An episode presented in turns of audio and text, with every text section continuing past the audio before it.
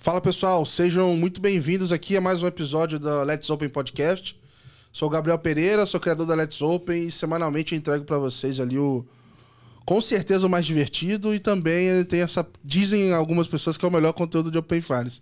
É, tô aqui, enfim, trazendo não só esse conteúdo escrito, mas trazendo também boas histórias e pessoas para contar dos diversos pontos de vista do, do ecossistema. E hoje trago aqui mais uma, mais uma mesa redonda agora para conversar. É, mais uma vez com o Bruno aqui da Plug. Bem-vindo, Bruno. Valeu, Gabriel. Prazer conversar com você de novo. Sempre bom trocar essa ideia contigo. É, rapidamente me apresentando aqui, sou Bruno Loyola, sou cofundador da Plug. A Plug é uma, é uma fintech que oferece um serviço para outras fintechs, para serviço para outras empresas, bancos e tudo mais, oferecendo uma infraestrutura de Open Finance aí para permitir que que o Open Finance ocorra, para permitir que esse negócio, que essa troca de dados realmente funcione no mercado. Boa. E hoje a gente vai bater um papo sobre o mundo PJ. E para falar disso, tem mais um convidado retornando, mas assim, a primeira vez que ele vem no presencial, a gente. É, acho que foi um dos últimos episódios que eu gravei online, foi, foi, foi com ele. E eu trouxe uma dupla de Joãos aqui da série, então bem-vindo, galera. Estão vindo de longe, lá de Curitiba, só para fazer o podcast. Coisa boa, cara. Prazer estar aqui. Acho que eu vou deixar você se apresentar primeiro, que eu já falei bastante da outra vez. Porra. É, bom, eu sou o João Tozin, sou um dos Joãos da Seller. É, sou CEO e um dos cofundadores da empresa. E, cara, a gente começou focando direto no atendimento da PME.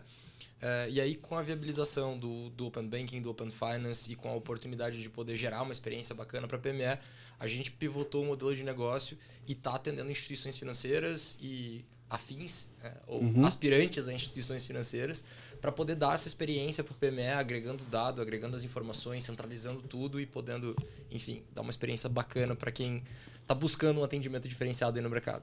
Boa. Bom, eu sou o João Augusto, sou responsável pela área de receitas da Celero, então tudo que envolve vendas, marketing, até as novas receitas e a expansão da carteira né, dentro de clientes que já estão ativos ali, fica na minha pasta fundei a empresa junto com esse cara e junto com o Pedro, nosso outro sócio está lá em Curitiba, não pode vir hoje. E, enfim, como ele falou, a gente. De um projeto, nasceu de um projeto na sala de aula, não era? Exatamente. Essa provocação ali. Do... É, exatamente. Professor mais responsável. É, Olha que ele. Vocês encontram com ele, cara? Tem contato cara, ainda? Sim, sim. Ele é, um, ele é um, uma figura muito importante na nossa que história. Maneiro, cara. Que e, maneiro. Enfim, acho que contando um pouquinho de como começou, né? Eu e o João a gente se conhece desde os 12 anos de idade, né? A gente é amigo de infância. E a gente brincava, né, no, no cursinho de inglês, quando a gente se conheceu, de que ia ser sócio, que ia trabalhar junto e tudo mais. É, mais quis o destino que a gente se separasse, acho que por pela bênção de Deus durante a adolescência ali, porque talvez não estivéssemos aqui para contar a história hoje, né? É, velho. É, mas no meio do caminho, né, cada um seguiu para um lado de uma trilha de carreira. E acabou acontecendo um, alguns eventos aí que fizeram que a gente se encontrasse de volta. Né? Então, acho que a gente sempre, quando vai contar a história, eu conto um pedacinho da minha, ele conta da dele, onde ela se encontra, e aí de onde surge a ideia né, de fazer esse trabalho muito voltado para PJs, principalmente para as PMEs. Né? Legal, legal, cara. Eu queria começar, assim, esse papo, é, antes da gente chegar no como está hoje. Eu sei que, assim, PME, desde que o mundo é mundo, tem problema de conciliação Desde que se riscava a parede das cavernas, tinha problema de conciliação de tudo.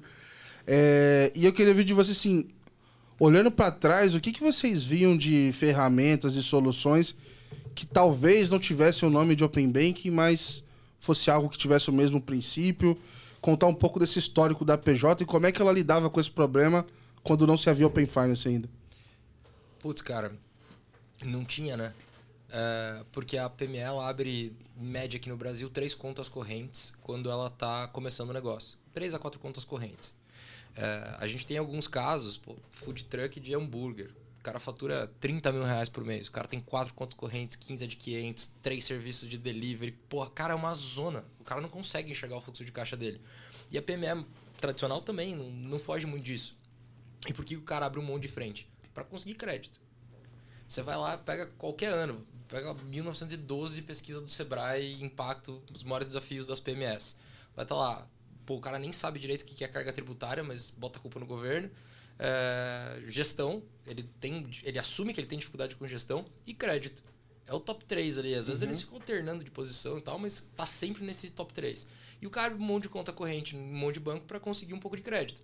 É, vai pegando um pouquinho de crédito em cada instituição ali e tudo mais, mas ele nunca imaginou que isso, na real, dificulta ele, ele conseguir O crédito. pessoal falava muito que era até esquentava a conta, né? Que era meio que assim, eu vou abrir aqui, porque daqui a alguns meses o banco começa a me dar alguma, alguma linha de crédito, então eu vou e, e tento deixar esse aqui com a cara boa e Isso. deixo no outro lá o pau quebrando. assim. É, exatamente, fazer aquele giro do próprio dinheiro. Ali não era dinheiro novo, muitas vezes, mas ficava transferindo de uma ponta para outra para começar a gerar essa- esse relacionamento e essa visão de geração de crédito por presunção, né? Então a instituição ela percebe que entra X, que sai Y, faz um cálculo mais ou menos de média de margem que aquele segmento tem ali por algum tipo de estudo comparativo e vai colocando aos poucos ali um pedacinho de crédito. E aí o que acontece, como o João comentou, é, vai abrindo né, com cada instituição para ter um pouquinho. Pega o, che- o cheque especial daqui, um capital de giro dali, uma taxa melhor, uma outra coisa ali. E aí, obviamente, né, que acaba ficando uma bagunça maior ainda, porque esse cara, além de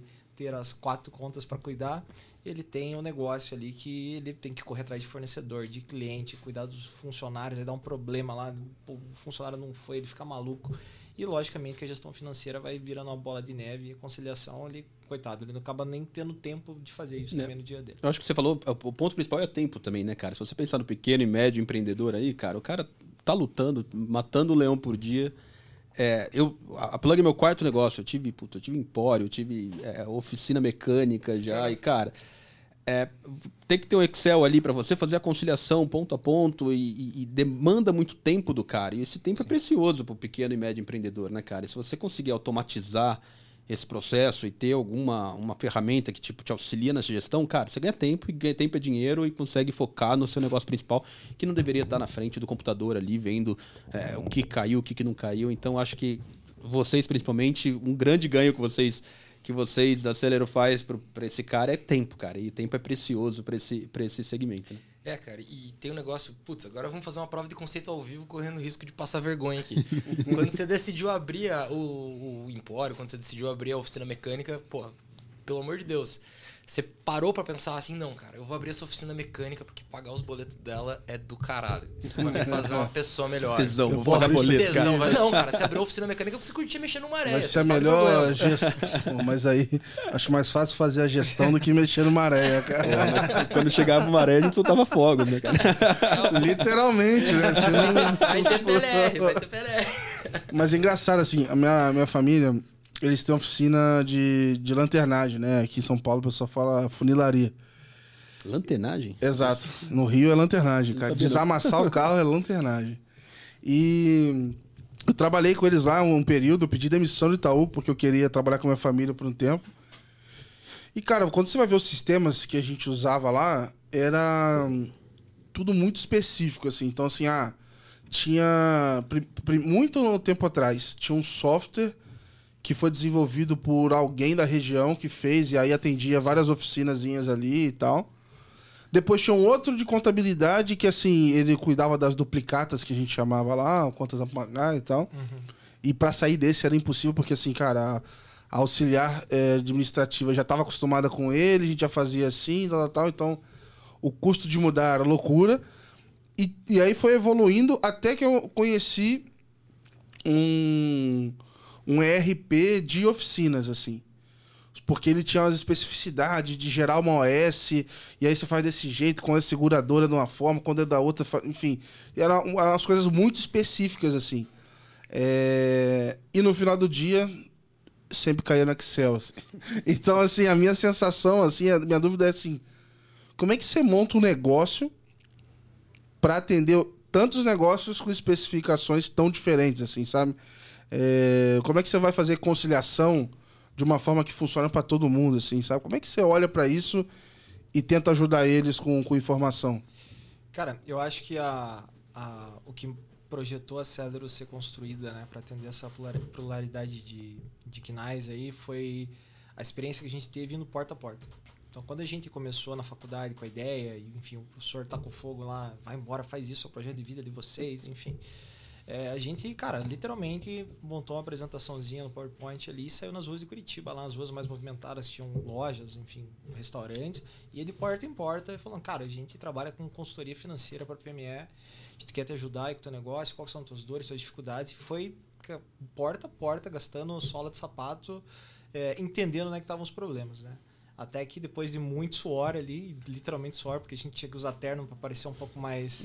é, passar um pouco mais de credibilidade, né? Porque. Dois molecão novão não, lá. Então, consultor financeiro, nem consultor formado a gente tava. Fala, pô, irmão. Não era formado ainda, eu não tenho barba na cara até hoje. Eles... É, porra, a gente nunca teve grana, então o terno era tipo um meio maior que a gente, assim, promoção.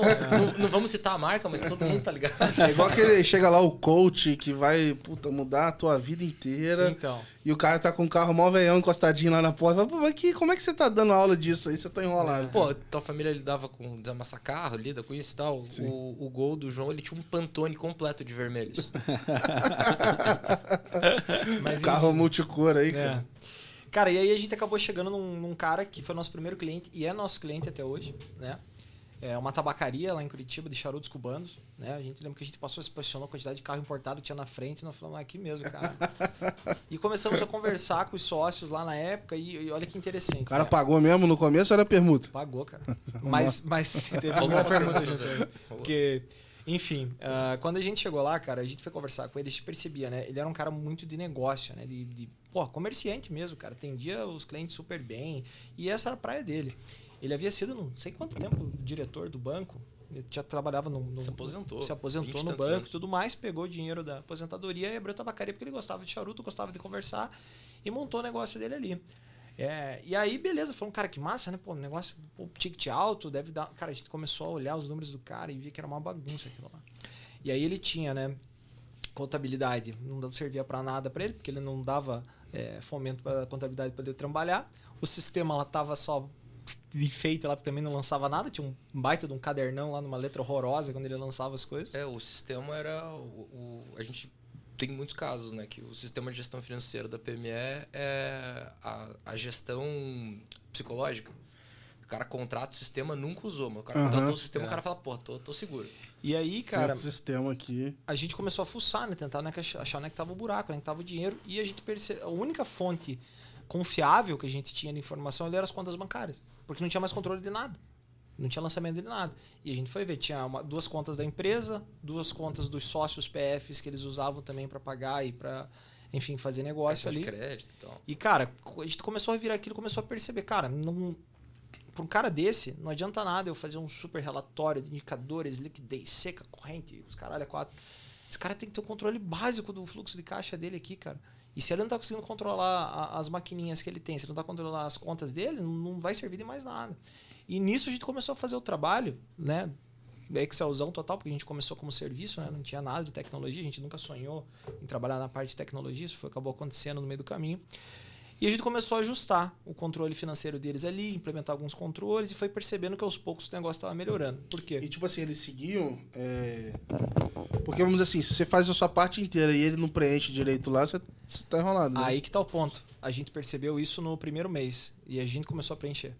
A gente falou, cara, nós vamos fazer aqui o parte completa para você, cara. Nós vamos fazer desde o comecinho aqui do trabalho como foi o primeiro cliente, a gente fez de tudo. A gente lavou chão, lavou chão levou filho dos caras na escola. Tudo que você pode imaginar ali, cara, a gente, a gente abria a tabacaria, pra você ter ideia. Porque os caras chegavam, tipo, abria mais tarde, a gente começou a abrir, usava lá de escritório, enfim, foi bem, foi bem intenso ali o relacionamento. E, cara, a gente foi percebendo que aos poucos, quando a gente foi colocando a mão na massa do processo inteiro, o negócio começou a melhorar. Justamente porque o cara começou a ter tempo para fazer o que ele era bom que era negociar a compra da mercadoria e vender, atender bem os clientes dele. Dali a pouquinho o cara conseguiu investir um pouquinho mais na loja, fazer uma reforma, né, comprar alguns produtos diferentes. E a gente foi, poxa, foi, foi entendendo que ali a gente estava partindo por um caminho certo. E aí foi tentando procurar outros clientes e aí atendia de tudo, né? A gente atendeu, cara, clube de pôquer, farmácia, é, loja de móveis, Fábrica de móveis. fáb- é, madeireira, cara. Tudo que você pode imaginar. Mas, se- mas sempre nessa, nessa pegada, né? De olha, me manda e eu resolvo aqui pra você. Exatamente. A gente foi assumindo isso e a consultoria se tornou uma, Assessoria. uma assessoria, a terceirização. Hoje, BPO, Aham. que tá super em alta, né? O ponto, né? Se historicamente você procurar por seller, você ainda vai achar lá terceirização financeira. É artigo nosso de 2015, 16 ali, que foi quando a gente lançou. 16, né? O pessoal fala às vezes o nome de CFO as a Service já. O as a Service também hoje em dia já estão colocando em tudo, né? Não, tudo, tudo virou cervejas a service. Tudo as- É, cara, a, a gente sempre tentou brasileirar o máximo possível na questão, porque o cliente, ele, é, Exato. ele é super, né, português, vamos dizer assim, dentro do- das coisas. Ele já não entende muito bem a- as terminologias em português que a gente tirar em inglês, né? Cara, o PME não sabe a diferença de caixa e competência muitas vezes. Não sabe a diferença de custo e despesa. Não sabe a diferença de. Isso que eu, isso que eu ia perguntar, João, que para vocês, dessa da, da experiência que vocês tiveram mais consultiva aí, qual que é a. Qual que é a principal dor assim, que vocês viram do PME? assim? Eu, tenho, eu tenho alguns chutes, mas eu queria Cara, ouvir de vocês. Eu acho que assim, ó, essa falta de, de tempo, né, ela tem uma série de consequências. Então, a partir do momento que ele não para para olhar para o dinheiro dele, porque ele está tendo mais emergências, é o cliente, é o fornecedor, como a gente estava falando ali, ele acaba perdendo uma série de outras coisas. E a organização desse cara, né, para ele conseguir olhar para onde que está indo o dinheiro, né, de onde que ele está, qual que é, sei lá, qual que é o produto que eu estou vendendo mais, até, cara, eu estou gastando isso com fornecedor, isso aqui com marketing, ele, ele não enxerga isso. Porque ele não consegue fazer o trabalho desde o começo. Cara, eu, ti- eu tinha dores lá na época da oficina é, de custo de capital. Porque tinha negócios que se misturavam, tinha mais de um negócio. Sim. E aí, em determinado momento, eu vi que tinha é, um capital mobilizado relevante, porque a gente foi investindo, foi aumentando, e tava pagando juros de, de empréstimo de curto prazo. E eu falei, pô, não tá fazendo sentido essa conta e tal. Então, vamos dizer assim.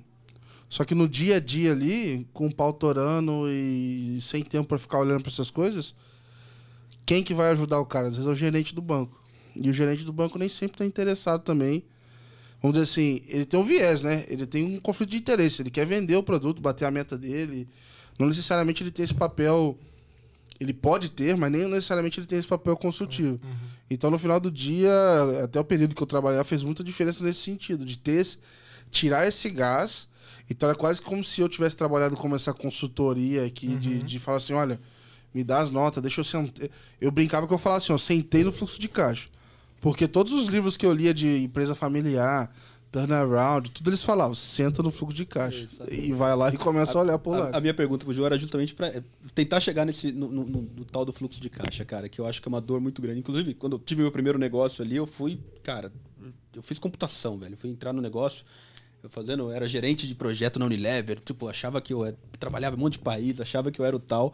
Aí cheguei para abrir meu próprio negócio, falei, cara, isso aqui eu vou tirar de letra. Mas puta, cara, aí começou a vir um monte de coisa que eu não tinha nem ideia. Um dos pontos principais aí, as dores que eu tinha no comecinho, como PME, era realmente o controle desse fluxo de caixa, cara. Vocês, porra, vendi 100, é, é, comprei 60, porra, tem um lucro de 40 aqui, mas, cara, eu ia, ia pagar em, em 60 dias, não sei o que, aí você via o fluxo, caixa, competência, um monte de informação que é básica, talvez bastante básica, mas, cara, a maioria dos, a maioria não, mas muitos empreendedores não tem nem ideia. Eu acho que o fluxo de não, caixa é não, um principal dor aí. No Brasil, se não souber caixa de competência, quebra. É. Não, Que te vende tudo a prazo, Exato, é exato. tudo- Cara, e, e você não tá ligado. Eu quebrei, né? Antes de ter a Celery. Tava no começo da faculdade, fui tentar empreender depois que saí do banco. Também trabalhei no banco. Aí, pô, quero empreender e tal. Não sei o que. Beleza, tesão, vou trazer uma marca de jeans pro Brasil. Pô, achei uma marca de jeans fora. Puta, achei todo o esquema e tal. Velho, e fui na raça, né? Livro de empreendedorismo ali na veia, sangue no olho, faca no dente, vontade de fazer diferente. Nunca tive medo de, de trabalhar e tal. Então, vamos descer o cacete, foda-se, eu posso tudo. Dinheiro emprestado do pai, da mãe, dos amigos, de tudo, da agiota, tudo você pode imaginar. Cara, quebrei, fiquei devendo pra agiota, inclusive. Jesus. É, pô, o sonho virou a Jota é gente fina, né? Porque geralmente ninguém conta essa história, Não, mas né? esse aí foi o primeiro que recebeu, né?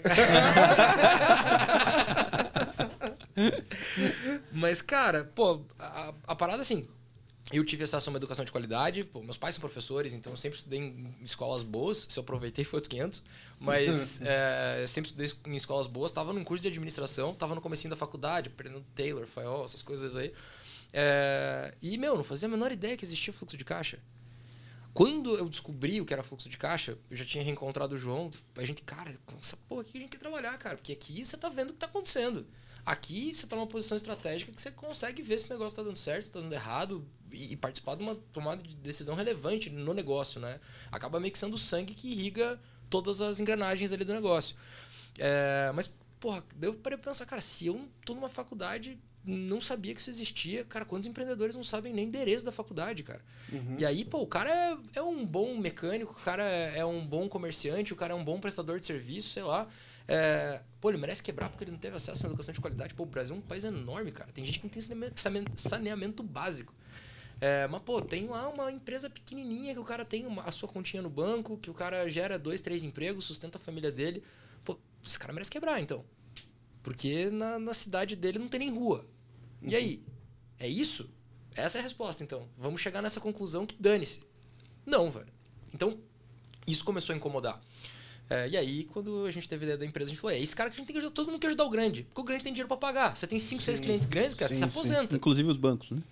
Exato. É. E, e quando você fala do gerente do banco, às vezes também tem um outro problema. Tem muito banco que considera o PME varejão. Sim. Então, às vezes, o gerente da PF atende o cliente PJ. O cara não tem nem produto para ofertar para o PJ. É, ele não tem treinamento, ele tem que cuidar de uma carteira de pô, 10, 15, 20 mil clientes e, e- e se virar nos 30 para bater meta. Ó, vou te dar um exemplo super, super é, pequeno aqui, mas, por exemplo, o próprio caso da Let's Open. Beleza, eu tenho ali recebíveis e não sei o que e tal. E às vezes eu penso assim, cara, eu quero botar uma grana aqui pra fazer algumas coisas. Eu poderia tranquilamente pegar um empréstimo no banco, mas assim, eu nunca nem cogitei essa possibilidade, porque sou tão mal atendido, ele não entende que eu sou, que é mais fácil, cara, eu tentar renegociar com o cliente, eu buscar alguém pra botar um dinheiro, eu arrumar um dinheiro na pessoa física, que todo mundo deve fazer isso, e colocar e, e- e- e me virar, etc. Porque pro banco eu sou uma grande incógnita e realmente não tem interesse é, em entender também, porque tem surgido players que estão olhando um pouquinho mais agora para esses caras menores, mas geralmente é, o pessoal olha com o mesmo olhar do grandão, né? E aí deixa um monte de arestas para fora sem, sem entender no detalhe. Enfim, é muito difícil, cara. Cara, porque a PME ela é descentralizada. Então, uma parte do controle está no banco, uma parte do controle está na cabeça, no caderno, no universo. Tá tudo bagunçado. É, o cara tem múltiplas fontes. Naquele lance que a gente estava falando de tentar crédito em cada canto. E às vezes ele até consegue um pouquinho de crédito que não é suficiente para nada. Aquilo ali só vai render juros e não vai resolver nenhum problema.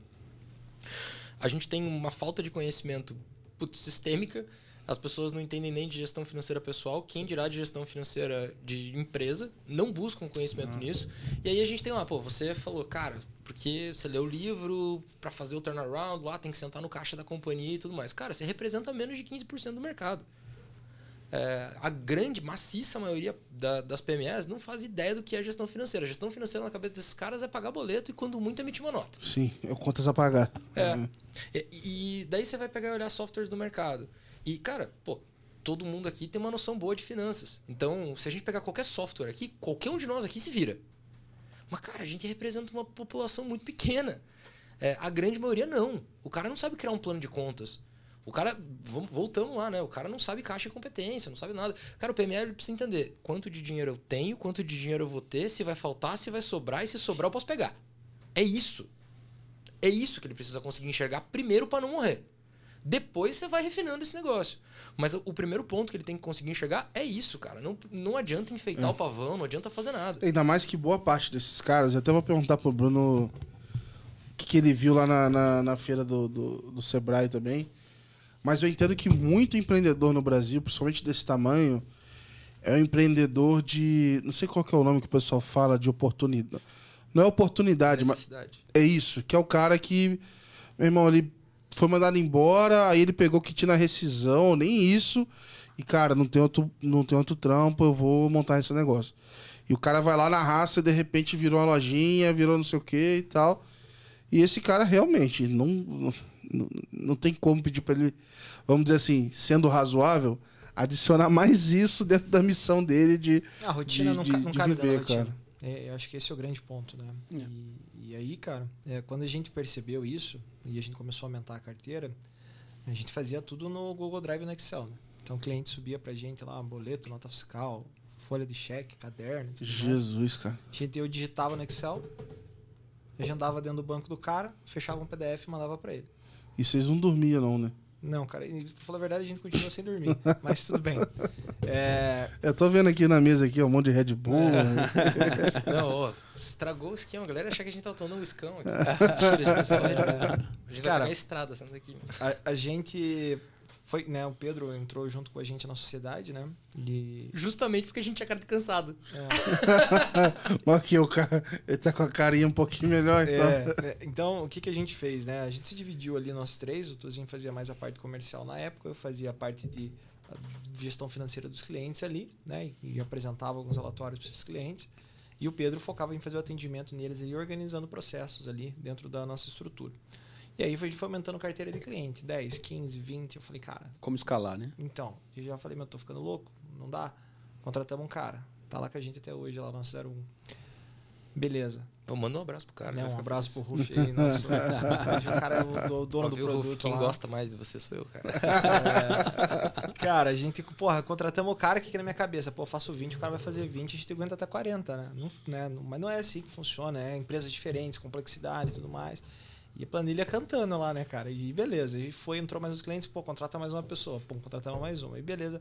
Falei, para, para, para, velho. E hoje vocês têm 100 mil funcionários. Né, então, E hoje nós temos dois maracanãs. É, e aí o que, que aconteceu? Eu falei, cara, para, velho.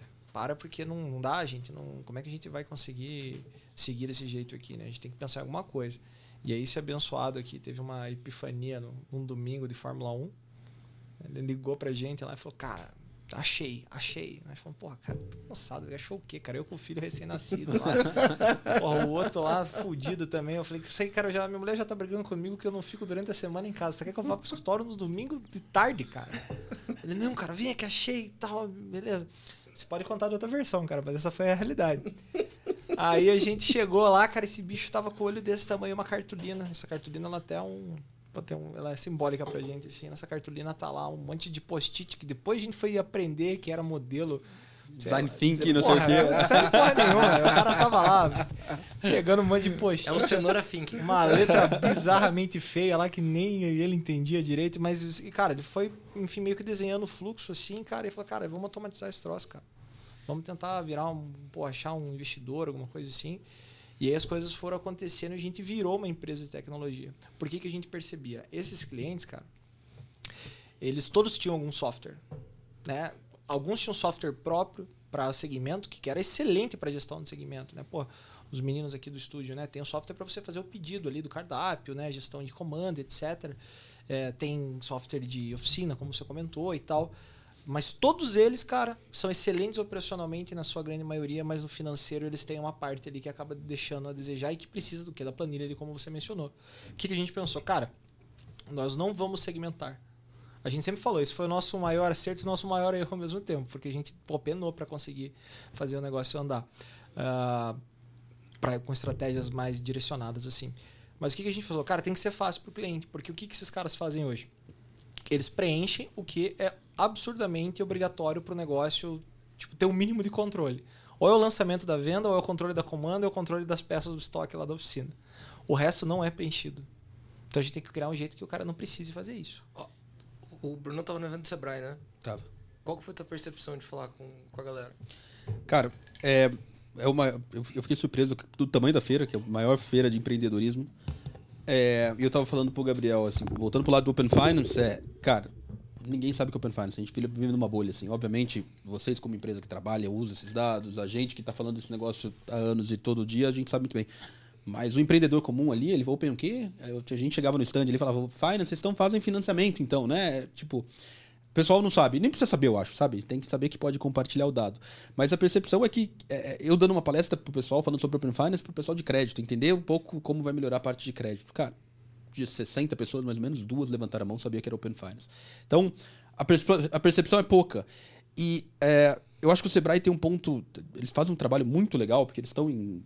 Tem uma, uma capilaridade muito legal para tentar ensinar esses básicos que vocês estão comentando aqui, né? De falar, porra, o que é o fluxo de caixa? O fluxo de caixa é básico para qualquer empreendedor saber. Eles tentam ensinar isso e levar isso aí.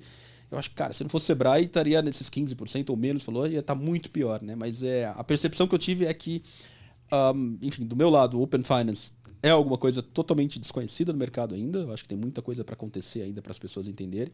E duas, é, tem muito, igual o Gabriel falou, tem muito empreendedor, é aquela manicure, aquele, aquele, aquele cara que empreendeu por necessidade, que, cara, ele tem um talento, uma habilidade, mas falta falta conhecimento, falta gestão. E eu acho que é aí vocês entram, cara. Vocês É. têm que, vocês têm que automatizar, o cara tem que Cara, ajudar esse cara. É esse o ponto. Tem, tem, tem uma parada que você falou que, que eu acho que é o nosso maior objetivo. É ele ter gestão financeira sem saber o que é isso. Isso. É, tem que ser seamless. É, ele não, não precisa saber o que é Open Finance, ele não precisa saber o Isso. que é gestão financeira. Ele não precisa virar um financista, cara.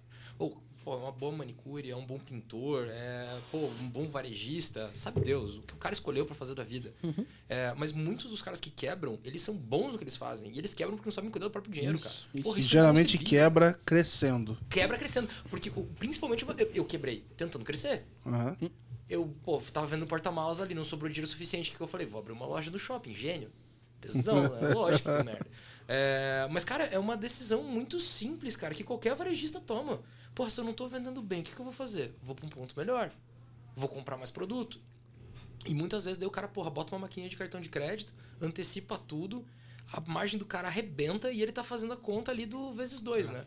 Pô, me custa 40, eu vou vender 80, eu tô ganhando dinheiro, mas Exato. que isso tô roubando meu cliente, é E isso eu tô aí. vendo, tô vendo no, no dinheiro no- É isso. na, na- na- na conta ali, puta, eu tô, tô- tô rico e vai gastando. É E o cara acha que controlar o fluxo de caixa é ficar vendo quanto tá caindo de dinheiro É. na conta. E, porra, não é isso, né? Antecipa que você vai controlar o fluxo. É, não, né? e sempre tem dinheiro. O importante é ter dinheiro na conta. Pelo amor de Deus. É, e, e aí você vai vendo é, um negócio que você comentou, e eu acho que aumentou muito a complexidade, é que esse número de conta e o número de maquininhas explodiu, né?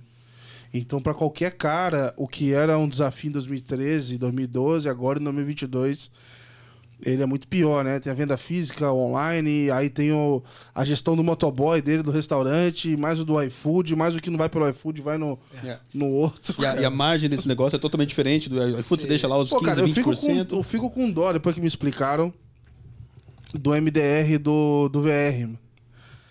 E quando eu vou num restaurante, eu pego um PF no VR, eu falo, cara, esse cara tomou um preju. Essa, essa margem aí vai ficar ruim pra ele, porque era muito maior e tal. E, e- e você veja, né? Aquela, a, gente, a gente gosta de falar isso, né? Todas essas formas de recebimento que ele adota, né? Ele pega lá 14 aplicativos diferentes, 15 adquirente, tem Pix, tem boleto, tem o que for lá para receber. Por quê? Porque ele quer ganhar mais dinheiro. Ele quer vender mais, ele quer dar Sim. acesso ao cliente. É importante que ele faça isso. Só que a maioria das empresas ela não quebra por onde ela ganha o dinheiro, ela quebra por onde ela gasta o dinheiro. Então, se você for ver, a gente, um grande índice que a gente percebeu quando a gente começou a desenvol- desenvolver a plataforma é a maioria dos softwares só tinha a parte de entrada preenchida, a parte de saída não era preenchida. E a gente começou a desenvolver a parte de saída primeiro do nosso lado. Né? A gente foi, foi, foi fazendo esse trabalho de categorização e classificação de, de informação financeira para a empresa, né? que acaba sendo bem diferente de PF, nem conseguir justificar o que, que é o custo, o que, que é despesa comercial, o que, que é o que, que era feito manualmente por muito tempo. A gente foi criando a nossa base de inteligência artificial para começar a facilitar isso.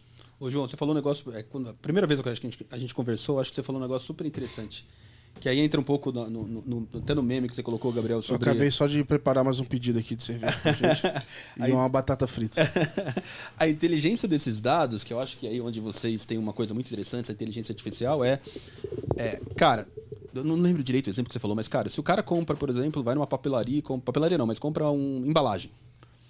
É, para aquela PME, que essa embalagem pode ser um custo de, de, de, de produção dele. Para outra PME, pode ser um custo acessório, porque você está cuidando do negócio. Vocês, eu acho que é, sacaram, através do KNAI da, da, da empresa, você consegue categorizar diferente, é, diferente esse custo, você consegue categorizar diferente, né? Eu acho que foi uma sacada super bacana que vocês tiveram e é necessário para conseguir É, utilizar esses dados. E eu acho assim, a minha leitura, e aí eu falo com o pessoal, não, nunca usei a ferramenta de vocês, né? Não, não posso falar, mas Contrata aí. é, não tem onde contratar vocês. Porra, Let's Open tá bombando, velho. Let's Contrata o negócio aí, cara. Porra, a, né? última, a última vez eu fiz com o cara na na casa dele, Então, lá, velho, mas vai 11 horas quebrar. da noite. Só tá saindo Agora dinheiro, o cara tá num prédio aqui na Faria Lima. Isso, pô, tudo vento, Mais, mais um motivo para contratar, Só velho. tá saindo dinheiro, velho. Então, Inclusive, você tem vocês dois melhor, aí, cara. ó, vocês podem patrocinar mais, hein? Pode dar uma ajuda aí. Mas assim, eu queria comentar é que, cara, só quem realmente quebrou a cabeça ali com, com, com o dado, etc., é que você acaba tendo uma. Vamos dizer assim, em algum momento você vai tendo esse conhecimento ali pra mexer.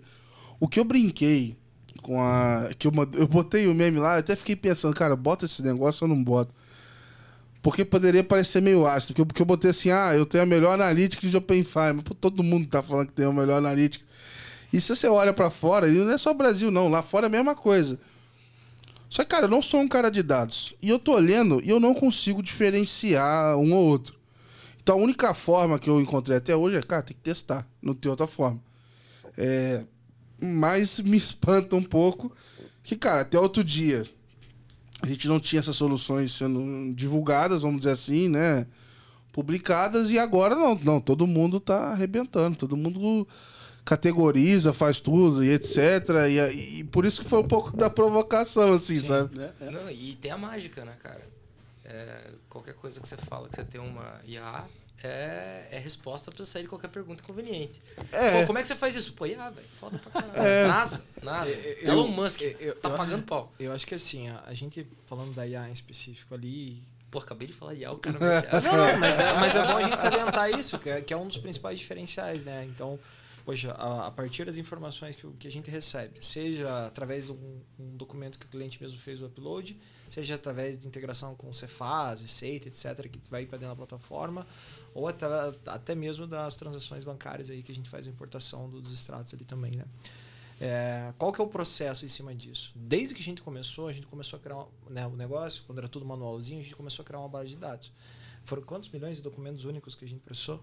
Agora já passou de três, quase. Acho que passou de 3 milhões de boletos Cara. e notas fiscais e, e etc. únicos que foram processados e foram categorizados. Então, Tá a- todo mundo agora no INSS lá com, com dor no. Né? Não, não, não, pô, não foi tudo manual. Não, não foi tudo. Mas uma boa parte ali foi. E aí o que a gente foi começando? A gente foi começando a criar lá, cara, isso aqui é o plano de contas para oficina, isso aqui é o plano de contas para restaurante, isso aqui tal, tal, tal. Mas foi, foi, foi sendo criado de acordo com É. o que tipo, os clientes estavam vindo. E, e- Então a gente ia fazendo pra atender os clientes que a Exato. gente tinha na carteira. E aí a gente começou a perceber que tinha tipo, uns guarda-chuva de empresas que eram muito semelhantes. E aí, cara. Valeu, mano. Vambora, vambora. Não Tá. se abale, não, Não, se é, que, abale. é que ficou mudo o microfone. Ah. É, que- é que secou a boca. É, não, é que o meu microfone sumiu, só por isso que eu perguntei. Não, tá, tá, Tá bem, tá, tá, tá. Tá, beleza. É, quando a gente.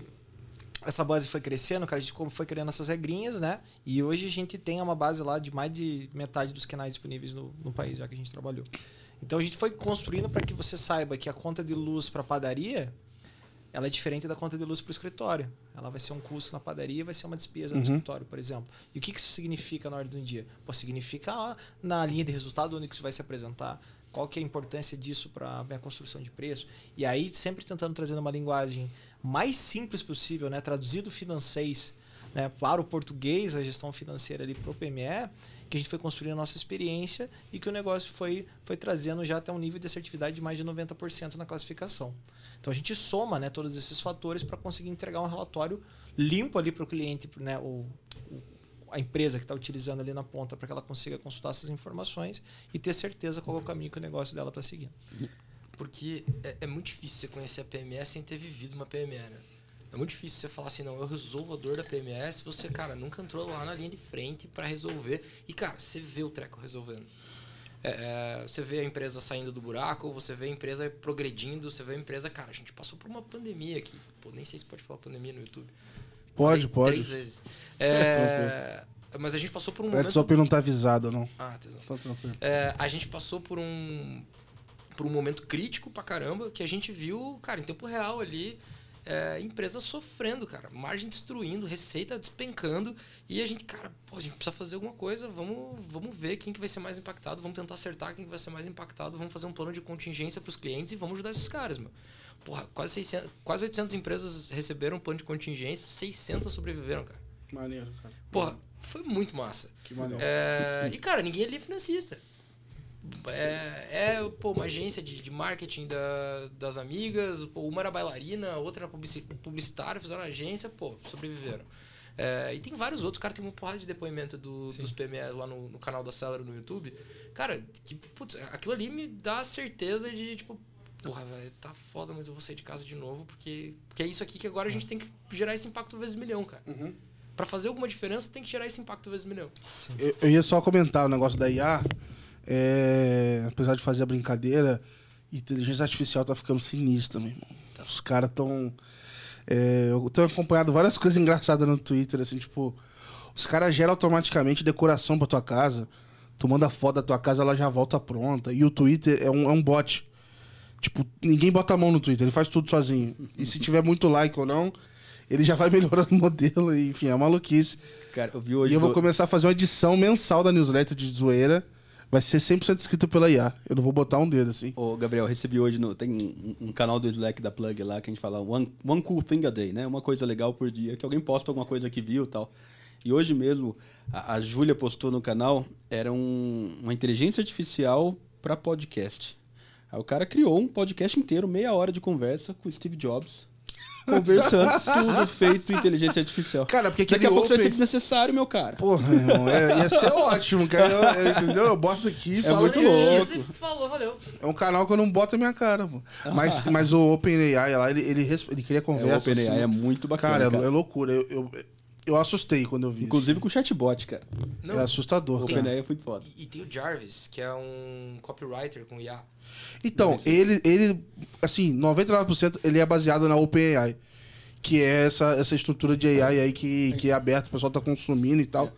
E, Investindo cara, pelo Elon Musk e tudo. é negócio Não, foda. tem mais de, de 100 sites aí. O que, que o pessoal faz? Pega essa, esse OpenAI da vida, pega a base dele, que uma das partes é criar texto e tal, copyright e tudo mais.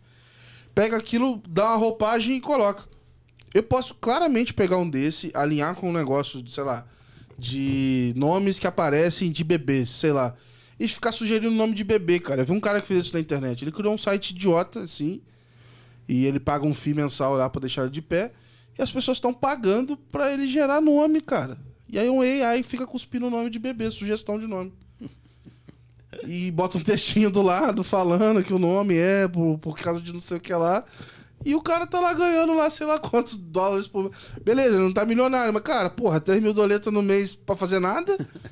É, ó, a parte Bom de, demais, velho. de, de AI, cara, eu te falo da, da experiência que a gente teve na Plug, né? A gente. é, categorização, enriquecimento, igual você falou que todo mundo fala que tem o melhor. A gente começou lá atrás e falou, porra, realmente é importante isso aqui. Não adianta a gente só entregar o dado cru, a gente precisa entregar a informação útil pro pessoal utilizar, né? Gente falou, cara, como que a gente vai criar o negócio aqui? Ele falou, cara, mete um monte de if aí. If, é, iFood, delivery. E aí tinha três anotadores ali. Eu fiquei muito tempo ali, de madrugada, mexendo no Excel ali, colocando um monte de transação, recebendo mais transação, a gente fazendo e tal. E aí a gente é, migrou para o modelo de AI que a gente tem de alguns cientistas de dados. Ele falou, cara, não, não adianta nada, não serve para nada se não tiver se não tiver um input aqui, né? A gente precisa aprender esse negócio. Então a gente começou a rodar um modelo baseado em regras, que tinha, sei lá quantas mil regras baseado iFood tal, é delivery, não sei o que é delivery, e o modelo de AI. Cara, é, obviamente o modelo de AI no comecinho tinha 20% categorizava só, e a gente alimentava com esse modelo de regras. E, cara, deu três meses o negócio começou a, a bombar. E hoje, obviamente, já passou, a gente só usa o modelo de, de, de AI, alimenta ainda com alguns anotadores, tem muita transação ainda que não vai. Mas, cara, o negócio em três meses arrebentou. É o machine learning, na verdade, é uma parte do AI, né? Mas hoje, cara, tá super super completo e é super, é super interessante que você vê o negócio ali e fala, cara, não é possível que esse é o nosso software que tá, que tá fazendo essa categorização. É muito foda Aqui- quando- como o negócio aprende, cara. Aí só pra eu confirmar, no caso de vocês, eu já, eu já tenho uma ideia de como é que você recebia os dados. Mas e vocês, assim, como é que vocês recebiam isso? O cara te mandava foto. Foto. No começo era foto, cara. Pô, então, é- não, essa galera agora tá no ISS, a- certeza. aplicativo do celular, mandava, aí a gente Ele tá colocou... no INSS, cara, não repara que a mão esquerda dele tá tremendo? Enfim, no começo era 100% manual, depois a gente colocou a aplicação de OCR e outras coisas ali dentro do, do para extrair imagem e tudo mais, e com os tempos foi se aperfeiçoando, né? né? E aí depois integração com o Cefaz, etc e tal. Mas aí tem a questão dos bancos, né? Porque, como comentei, a gente tinha um acessinho operador lá no começo que a gente fazia esses acessos, dava sequência. Cara, e a gente tentou de tudo, cara. A gente botou, é, traba- tentou fazer negociação com o van, a gente rodou troca de arquivo, a gente desenvolveu os RPAzinho lá, desenvolveu, né, enfim, um scrapping lá. O cara te dá um, um, um usuário só, de- só de leitura do banco. Exato. A gente fez o trabalho muito em cima disso ali naquele começo. Só que, pô, a gente, né, pelo que a gente acompanhava, já começava a procurar alguma coisa fora ah, de referência, né, que estava começando ainda também. Né? A gente teve a primeira vez que a gente escutou o termo BFM, né, foi quando os nossos primeiros investidores institucionais falaram: ah, cara, vocês são tipo um guia-bolso para a empresa. Eu falei, é, cara, ninguém tinha olhado para esse, por esse ponto aqui, mas faz sentido, né? E a gente descobriu o BFM e falou, porra, mas Business Financial Management, porra, não, dá pra usar isso aqui, cara. É gestão financeira Exato. automatizada. Não, até hoje eu não sei a diferença entre BFM e ERP. Eu, pra mim, fala que é uma coisa só. Cara, É, é assim, é só tamanho que muda É, pra mim. É, na, na prática, a parada é o seguinte: até novembro, outubro do ano passado, era muito difícil alguém no Brasil falar BFM. Muito difícil. Muito difícil. Muito difícil alguém, putz, cara, associar que, o que era um BFM e tudo mais. Cara, de repente, quando a gente foi falar com o nosso, com o nosso primeiro cliente, instituição financeira, é, os caras falaram BFM. Aí eu falei, não. Alguma coisa aconteceu. Cara, porque você parar pra pensar. Mas me deixa louco, cara. BFM significa Business Financial Management. A gente passou a vida inteira falando gestão financeira pra empresa.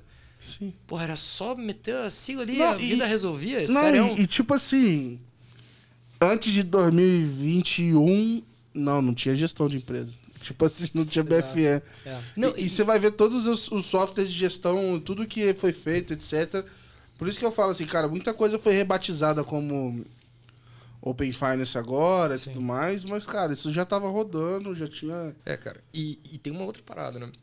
É que, como é muito abrangente. Aumentou a valuation, né, cara? Sacanagem. Porra, Botou ingl- botou em inglês, cara. Deveria aumentar você o. tá ligado que BFM with AI. É, o, ferrou, o múltiplo, velho.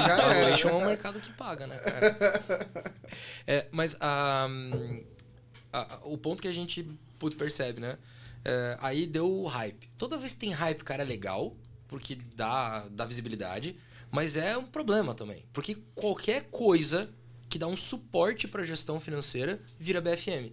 E aí o que você tá fazendo é. Pô, a gente sempre vai vendendo uns peixes e tal, mas, pô, na prática a gente, cara, entrou na trincheira lá do PME, viu como é que funciona, a gente sabe que entrega valor e a gente sabe o que a gente faz, dá a visão total do fluxo de caixa para a empresa sem dar nenhum tipo de fricção, sem dar nenhum tipo de atrito. Legal. É, cara, qualquer coisa que o cara tá fazendo consolidação de, de informação, ele tá chamando de BFM porque ele tá entregando isso pra PJ. E, porra, não tem nada a ver, meu. Quer dizer, ele pode chamar de BFM porque tá dando um suporte pra gestão financeira. Mas Porque gest... é, eu falo assim, é, dado que gestão ela pode ser um negócio gestão nível 1, a gestão nível 1000 e vai. É, vamos dizer assim. E, e aí acho que o mercado de open como um todo, e vários outros mercados, não só isso e tal, mas é, você entender o que cada um entrega. Não é exatamente. Nem todo mundo faz o que exatamente está falando, e às vezes não é nem por mal, porque não tem o nome melhor para se descrever. E do outro lado, é, nem todo mundo é concorrente. Se você for olhar lá no, no, no detalhe, lá nos casos de uso, quando você vai ver, cara, em determinado momento uma empresa ela tem um overlap assim, X%, Tênue, é pequenininho com o que a outra faz, assim, mas na prática não é tanto. Assim. tem gente que pergunta se a plug é concorrente do Celery. porra, não. Cara, é. Ah, eu, eu enfrento um pouco isso até na, na Finances Tech, assim, com várias coisas. Mas eu entendo que muitas vezes é por desconhecimento do mercado. A gente precisa acertar a comunicação e deixar mais É- claro é muito novo, né, o que, que te entrega. É, é muito Acho novo, que cara. tem esse ponto, né, cara? É, é tudo muito novo. Isso que você tá falando, pô. A gente falou isso da outra vez, né? Que tinha muita gente que não entende nada e pouca gente que entende muito. Sim, sim. é- Pô, e- qualquer, qualquer coisa. A gente viu na Fibrabatec, cara.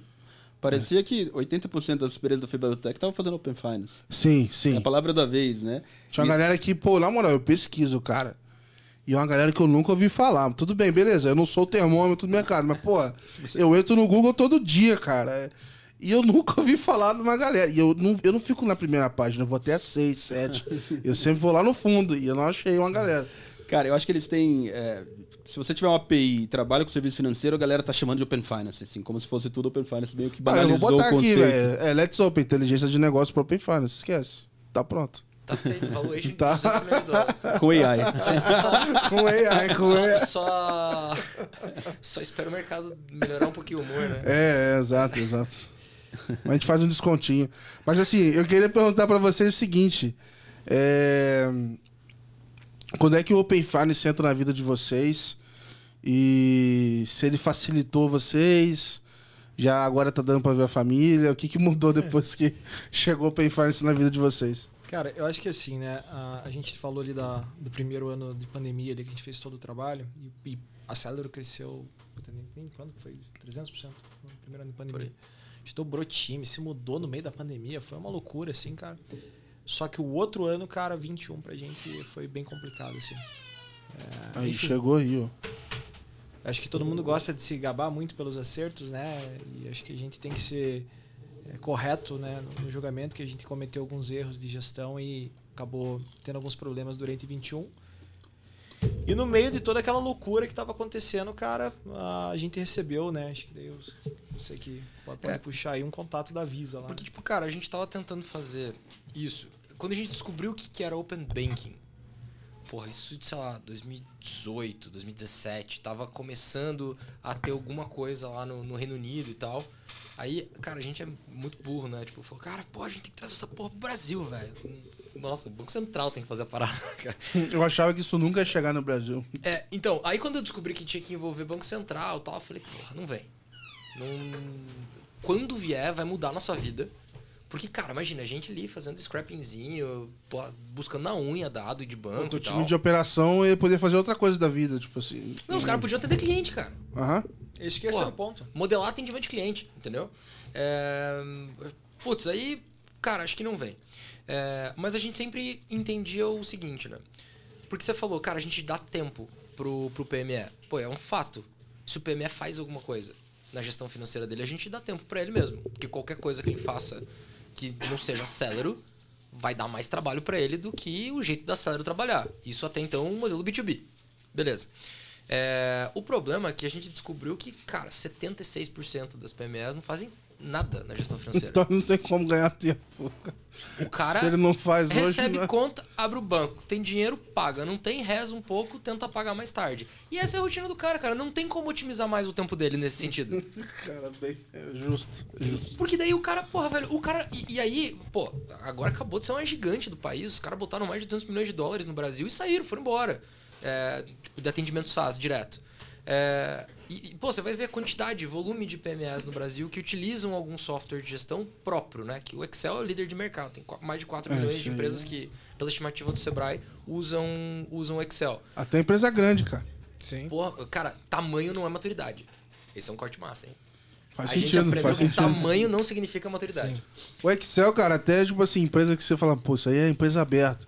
Mas tem o Excel no finalzinho que dá uma conferidinha ali. É. Antes de soltar. Mas isso aí- é mania de financista, cara. O cara quer do jeito dele também. Mas a, a- a parada é assim, pô, Excel líder de mercado 4 milhões. É, você vai olhar, pô, softwares de gestão em geral. Cara, 7, 8. Vamos ser otimista, 10%? Cara, nós somos um mercado de quase 19 milhões. É, o então, pô, e aí você vai pegar os quatro principais players, quase meio bilhão de dólares investido em 10 anos. Bicho, cara, não dá. O nosso sonho é atingir milhões de empresas. Meu, vocês estão olhando pra nossa cara, assim. A gente pode ter cara do que você quiser, mas não de que a gente tem meio bilhão de dólares pra, pra investir em aquisição de clientes. Então, é, cara, definitivamente não fazia sentido e a gente olhou, cara, a gente precisa entrar na rotina do, do PME.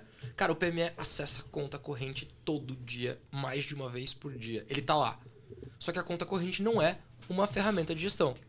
Agora você, instituição financeira, que quer que ela seja, você pode ligar pra gente. É, Boa, Mas o, boa. o grande ponto foi esse. A gente falar, cara, não- acho que o caminho é aqui. Se a gente quer atingir esse- essa quantidade de empresas, a gente tem que ficar mais fácil ainda. Já entrar no dia a dia dele ali, que é abrir Legal. a continha e rezar pra ter dinheiro pra pagar as contas. Aí né? em 2019 a gente tentou fazer isso com uma instituição financeira enorme.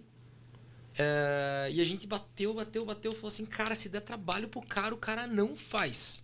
Que, que os caras fizeram? Foram lá, botaram um white label de uma outra ferramenta que dava trabalho pro cara, pô, ninguém nunca praticamente ouviu falar da iniciativa. É, e- mas beleza, pô, o Celero era uma empresa bem menor tal, ok, os caras estão no direito deles também de não querer fazer. É, aí fomos conversar com uma outra instituição financeira, vamos fazer com os caras, tal, não sei o que. Os caras, velho, achei legal, mas eu quero só pra mim. Vocês querem vender? A gente, puta, cara, não era a ideia agora. É, Não tava afim de ir pra praia, não? não. Cara, mas é que a parada é o seguinte: é, depois essa empresa. Como é teve- que larga o filho, né, É, cara? é, não, é, não é nem a parada de largar o filho, cara. É a parada seguinte: depois essa empresa teve umas dores de barriga aí, a gente ia ter se ferrado. O Earnout ia ter ficado bem ruim, assim. É, mas, da, da mesma forma, putz, a gente entende. Porque não existia o ecossistema como ele é hoje.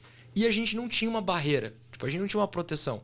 A gente era, cara, o menor elo que tinha uma ideia legal, que não conseguia provar que a ideia era procedente, porque tinha uma base de clientes muito pequena, é, crescendo, mas ainda muito pequena e relevante perto de qualquer cara que a gente tava falando. E, cara, não tinha API transacional, não tinha nada disso. É porque todo mundo tava falando, né? Desde, sei lá, da primeira FinTouch. A gente foi na primeira FinTouch, veio aqui para São Paulo tal, porra. Na expectativa de deixar um, um, fornecedor que pudesse atender algumas das dores que a gente tinha, né? Cara, tava todo mundo na mesma vibe que a gente, sonhando, antecipando verdade, é isso aí. Tipo, putz, na prática era.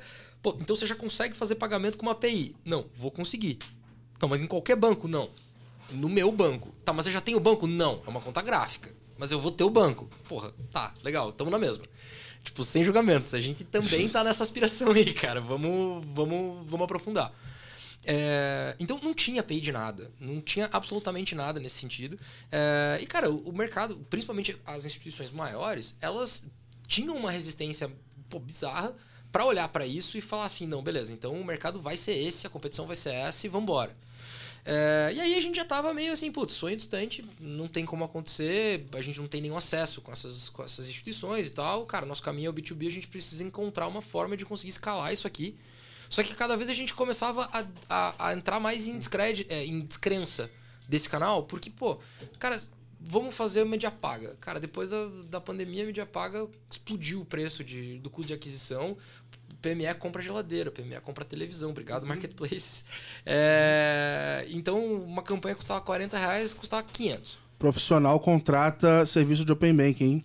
Mídia paga Let's Open tá aí, ó, reforçando aqui para vocês, ó. é, aí, beleza. Cara, vamos tentar no outbound raiz, então, beleza. Vamos no outbound raiz. Cara, as PMEs não sabem o que é gestão financeira. E aí você ligar pro cara falando assim, oi, quem é o responsável financeiro pela empresa? Pau, cobrança. Tchau. Desliga na cara. É, tá. Cara, de 0 a 10, qual a nota que você avalia a gestão financeira da tua empresa? Pô, cara, como é que você tá perguntando um negócio desse pra mim? Eu nem te conheço, fora, é, você tá louco. É tipo, quanto você ganha? Quase. Então, cara, pô, começamos a ter uma dificuldade muito grande e, e um esforço sobrenatural, porque as pessoas pararam de ter telefone também, né, meu? Agora tem modo foco no, nos telefones aí, que você bota lá, cara, não quero atender número que eu não conheço e é isso aí. Isso é trabalho o dia inteiro sem ninguém te interromper. Então, cara, foi fechando o cerco, as PMS. A prova disso é que não é uma questão de preço. Tipo, você pode cobrar 50 centavos, você pode dar de. Cara, tem ferramenta que é gratuita. E a galera não usa. É de cara é de graça, não custa nada. Você entra lá, você vai ter que vai ter um trabalhinho ali e tudo mais, vai ter que ver uns anúncios e tal, mas cara, é de graça. Não custa nada. A galera não usa. É o que você falou, João, tem que ser intuitivo, cara. Hum, né? Cara, tem que, tem que ser uma parada assim que, que acontece dentro da rotina do cara, dentro do, do processo ali, que ele, ele simplesmente tá. Cara, entrei no banco para conferir meu saldo. Opa, tá me dizendo que eu vou ficar sem dinheiro daqui 15 dias. Porra, tá, cara, beleza, entrei aqui. Nossa, vou fazer meu faturamento. Nossa, mas, cara, é bem mais fácil fazer minhas cobranças por aqui, né? Pô, vou tirar lá daquele banco que não me dá moral, vou trazer para esse aqui que tá me dando essa experiência diferenciada. Porra, cara, eu consigo trazer uma conveniência aqui pro meu dia a dia. O cara não tá ligado que ele tá tendo controle 100%, previsibilidade de curto e médio prazo e visão clara do objetivo financeiro. Que os três pilares para ele ter uma gestão de fluxo de caixa redondinha, né? Porra, ele não precisa saber que ele tá tendo isso. Ele precisa consumir o resultado disso. E qualquer outra forma de fazer isso dá trabalho para ele. Ele vai ter que enfiar a mão na massa. E aí você pega, pô, os caras que já tem umas bases monstruosas de clientes, pô, 100 mil empresas, 150 mil empresas. Cara, existe uma falta de padrão o plano de contas foi feito, sabe Deus por quem. Sim. É, então, cara, você educar esse cliente que já adquiriu um hábito ruim, e daí às vezes umas instituições, umas instituições chegam pra gente falando assim: não, pô, porque o cara já tem um hábito PF, né? Ele mistura o PF com o PJ ali e tudo mais. Pô, vamos fazer uma conta que o cara pode usar PF PJ na mesma conta ali e tal. Você traz os dados do PF, traz os dados do PJ. Cara, pô, desculpa o exemplo, assim, um exemplo bem zoado, mas você chegar pra um, sei lá, um dependente químico e você dá uma droga pro cara, o cara vai te amar, velho. Mas você tá matando o cara, velho. Mas, então, mas, João, é uma realidade o cara que usa o PF e o PJ. Sim. Certo? É, é uma é, realidade. É, isso é um fato. É uma realidade, mas é um, um comportamento, é um comportamento que ruim. o cara a se ferrar. Exato. Exato. E como mudar esse comportamento? Essa é a dúvida. Cara, fazendo o cara perceber que ele tá fazendo uma coisa Perfeito. errada. E como que ele percebe? De forma didática. Mudar hábito. O cara bota uma. A gente tem um segredo de mercado, cara, pra fazer isso. É... mais, um, mais um corte. Não, mas, mas faz ele faz ele perceber que ele tá fazendo isso, cara. E o impacto que ele tá trazendo pro negócio dele. Porque, cara, a gente cansa de ver empresa que a empresa é boa. Você vai olhar lá o resultadinho depois do imposto, dá dinheiro, cara. Tá, tá pagando a conta e tá sobrando uma grana. Aí você pega e vê lá, pô, despesa do sócio. O cara mete sócio torcedor, compra barco no cartão de débito. Isso já rolou, tá? A gente achou que tinham sequestrado o cara no final de semana, meu. Saída de 500 Porque pau no cartão de débito. O cara comprou um barco, velho. Meu pai. E o cara mora, tipo, longe do mar. Mas beleza. É, Aí, Puta que pariu. tu imagina, cara, o cliente fez uma movimentação de 500 pau no cartão de débito. PME, você tá louco? Fala irmão, tá cara. tudo bem aí, cara? Meu pai. Mas aí, pô, você vai olhar, vai, vai olhar o resultado da empresa, o resultado da empresa tá massa, aí, pô, despesa do sócio, retirada do sócio tudo mais, cara, completamente desproporcional com a realidade da empresa. E por entrar no fluxo, por entrar naquela. Ah, tá entrando dinheiro todo dia, tá antecipando todos os recebíveis e tal, e o cara não tem essa visibilidade, ele nem percebe que ele é o problema da empresa dele. É, e, cara, você ser o portador na notícia, qualquer um que trabalha com consultoria de PME, você chegar pro cara e falar assim: Ô meu, você não pode tirar dinheiro da tua empresa. É o suficiente pra ele te mandar embora. É, Mesmo que você tenha razão. O cara te contratou e você fala, então, o problema é você. É difícil, né? É, não, não é uma conversa fácil de ter. Mas eu, ia comentar que a pessoa que te falou lá atrás que vocês eram guia bolso pra PJ, eu acho que ela acertou em mais de um nível aparente. Porque o segundo, o primeiro é o que vocês estavam fazendo, né? De agregar informação lá e, e, e- e ajudar esse cara no dia a dia. Mas a segunda é que o modelo do PFM, isso aí no Brasil e lá fora principalmente, ele migrou do B2C pro B2B, assim. Ele aprendeu com B2C, de alguma forma ele viu que o negócio fechava ou não fechava, tava muito caro, de aquisição, não tinha que. Diferente do. Vai, o PJ assim, ainda podia cobrar mensalidade, o PF, cara, é impossível você fazer isso, né? Não sei, não sei o que, que você teria que entregar para cobrar mensalidade de, de, de PFM, mas enfim. E o pessoal foi e migrou pro B2B, cara. E lá fora, não só. Teve algumas que migraram e outras que fecharam as portas, porque no é, B2C ninguém achou uma forma da, da conta fechar 100%, cara. Lá fora aqui dentro, né? É, Tem exato. exemplo também de, de, de que Tipo, tentaram migrar e. Brasil, fora, tem. tem não, não, não é só um, assim, são vários. Vários. E aí, assim, mas tem esse lado muito forte que é, cara, eu aprendi com o consumidor final. E isso tem um valor Exato. relevante para eu usar aqui na, na- no, no restante da minha jornada. Assim. É, e o que a gente percebeu de, de oportunidade nisso foi, pô, a gente sempre sonhou, a gente sempre quis fazer, a gente tentou falar com os caras, a gente não conseguiu, a gente não tinha moral, não tinha tamanho, não tinha nome, não tinha porra nenhuma. É, mas aí do nada, cara, a Visa encontrou a gente no meio da multidão lá. A gente foi apresentado por uma pessoa da Visa que saiu da Visa, foi pra outra empresa. Só que essa pessoa deixou um e-mail enviado pra Juliana Moroso lá de produtos da Visa. Putz, Ju, flodei teu LinkedIn de novo, foi mal. É, Vou botar o link aqui agora. Pra acabar de ajudar. E aí, cara, a Ju chegou e falou assim: Meu, tem um cliente nosso aqui da Visa tal, que o cara quer, pelo que eu entendi, o cara quer o que vocês fazem, só que ele quer com a cara dele. Eu falei: Não, peraí. É uma parada tipo B- BFM e tal. Eu falei: Não, não, não, não, não, não. Calma, o cara pediu isso? Pediu. Vamos conversar com o cara. E a gente tava tentando conversar com essa instituição, cara, fazia tempo. Só que, pô, tem uma organização um pouco fora do padrão, assim. Pra você entender como é que é a tomada de decisão e tal, não é simples. Então a gente nunca conseguiu chegar na- nas diretorias, nunca conseguiu. Ah, você estava entender. acostumado a vender pra PMI. Exato. Óbvio, eu tô resumindo, né? Mas você tá acostumado a vender pra PMA e tu pega um gigante corporate. desse aí, o cara te, te engole na burocracia de. Ah, vamos marcar uma reunião daqui a 15 dias. Essa agenda dá? Aí. Aí chega no dia da reunião. Ah, não, tem que trocar pra semana que vem quando você vê. É. Então, e aí a Visa foi, tipo, o nosso irmão mais velho nesse rolê. Porque é, eu cheguei pra Visa e fui muito honesto. Eu falei exatamente isso. Eu falei, cara, deixa eu contar uma coisa pra vocês. Como é que a gente vende? Eu chego lá pro Pedrinho. Pedrinho tem uma PME. Eu apresento pra ele às 9 da manhã. Ele toma a decisão uma da tarde. Ele paga o boleto às 4. Às vezes ele paga o boleto antes de assinar o contrato. É assim que funciona. Você tá falando pra eu falar com duas corporações.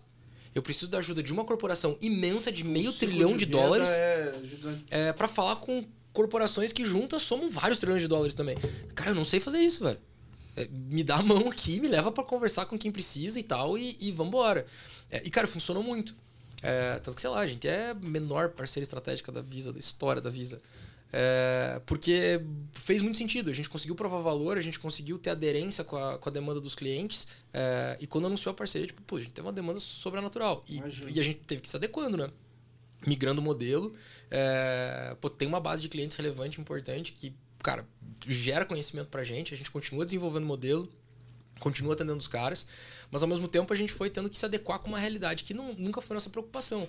E a gente teve que ir construindo tudo, putz, entregando para o cliente, provando conceito, provando valor, provando rentabilidade. Legal. Porque, pô, a instituição financeira não vai assinar um contrato de setup, um contrato de licença, pô, um contrato de 5, 10 anos, porque, pô, os João são gente boa. Aham. Tipo, não cola. Sim, é outra realidade. Eu vou fazer o seguinte, eu vou no banheiro rapidinho, vou aproveitar que hoje eu tenho um co-host, falar pro Bruno segurar a onda aí que eu já volto rapidão. Caramba, cara, que responsa, hein, velho? Não, agora tá, hoje tá tranquilo, pô. Agora eu posso ir no banheiro, vou. Eu vou falar de iniciação de pagamento com esses caras, velho. Posso? Não, é, é um ponto, é um ponto realmente que eu acho super relevante, cara. É é entender o que, que vocês pensam na Acelera como futuro é, e onde entra a iniciação de pagamento, porque eu, eu tenho minhas. Eu vou dar meus dois centavos aqui de que eu acho que é, para uma PME, e se a iniciação de pagamento realmente for da maneira que a gente imagina que está que, que, que, que, que tá arrumando, é, cara, vocês podem ser não o banco, mas a interface principal daquele cliente para fazer toda a gestão financeira dele, sem necessidade do cara entrar no banco X, no banco amarelo, do banco vermelho.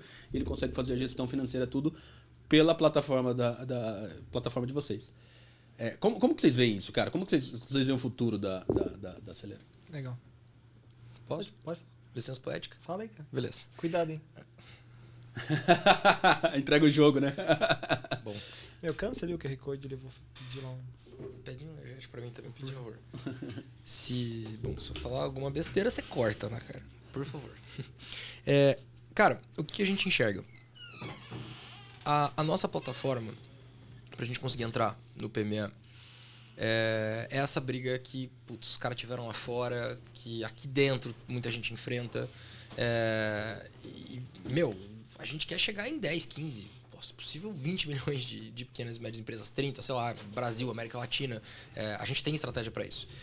Então, porra, qual que é, qual, quais são as dores ali da, da, da PME? A gente tem a questão da carga tributária, a gente tem a questão da gestão e a gente tem a questão do crédito. Cara, crédito não é o nosso business.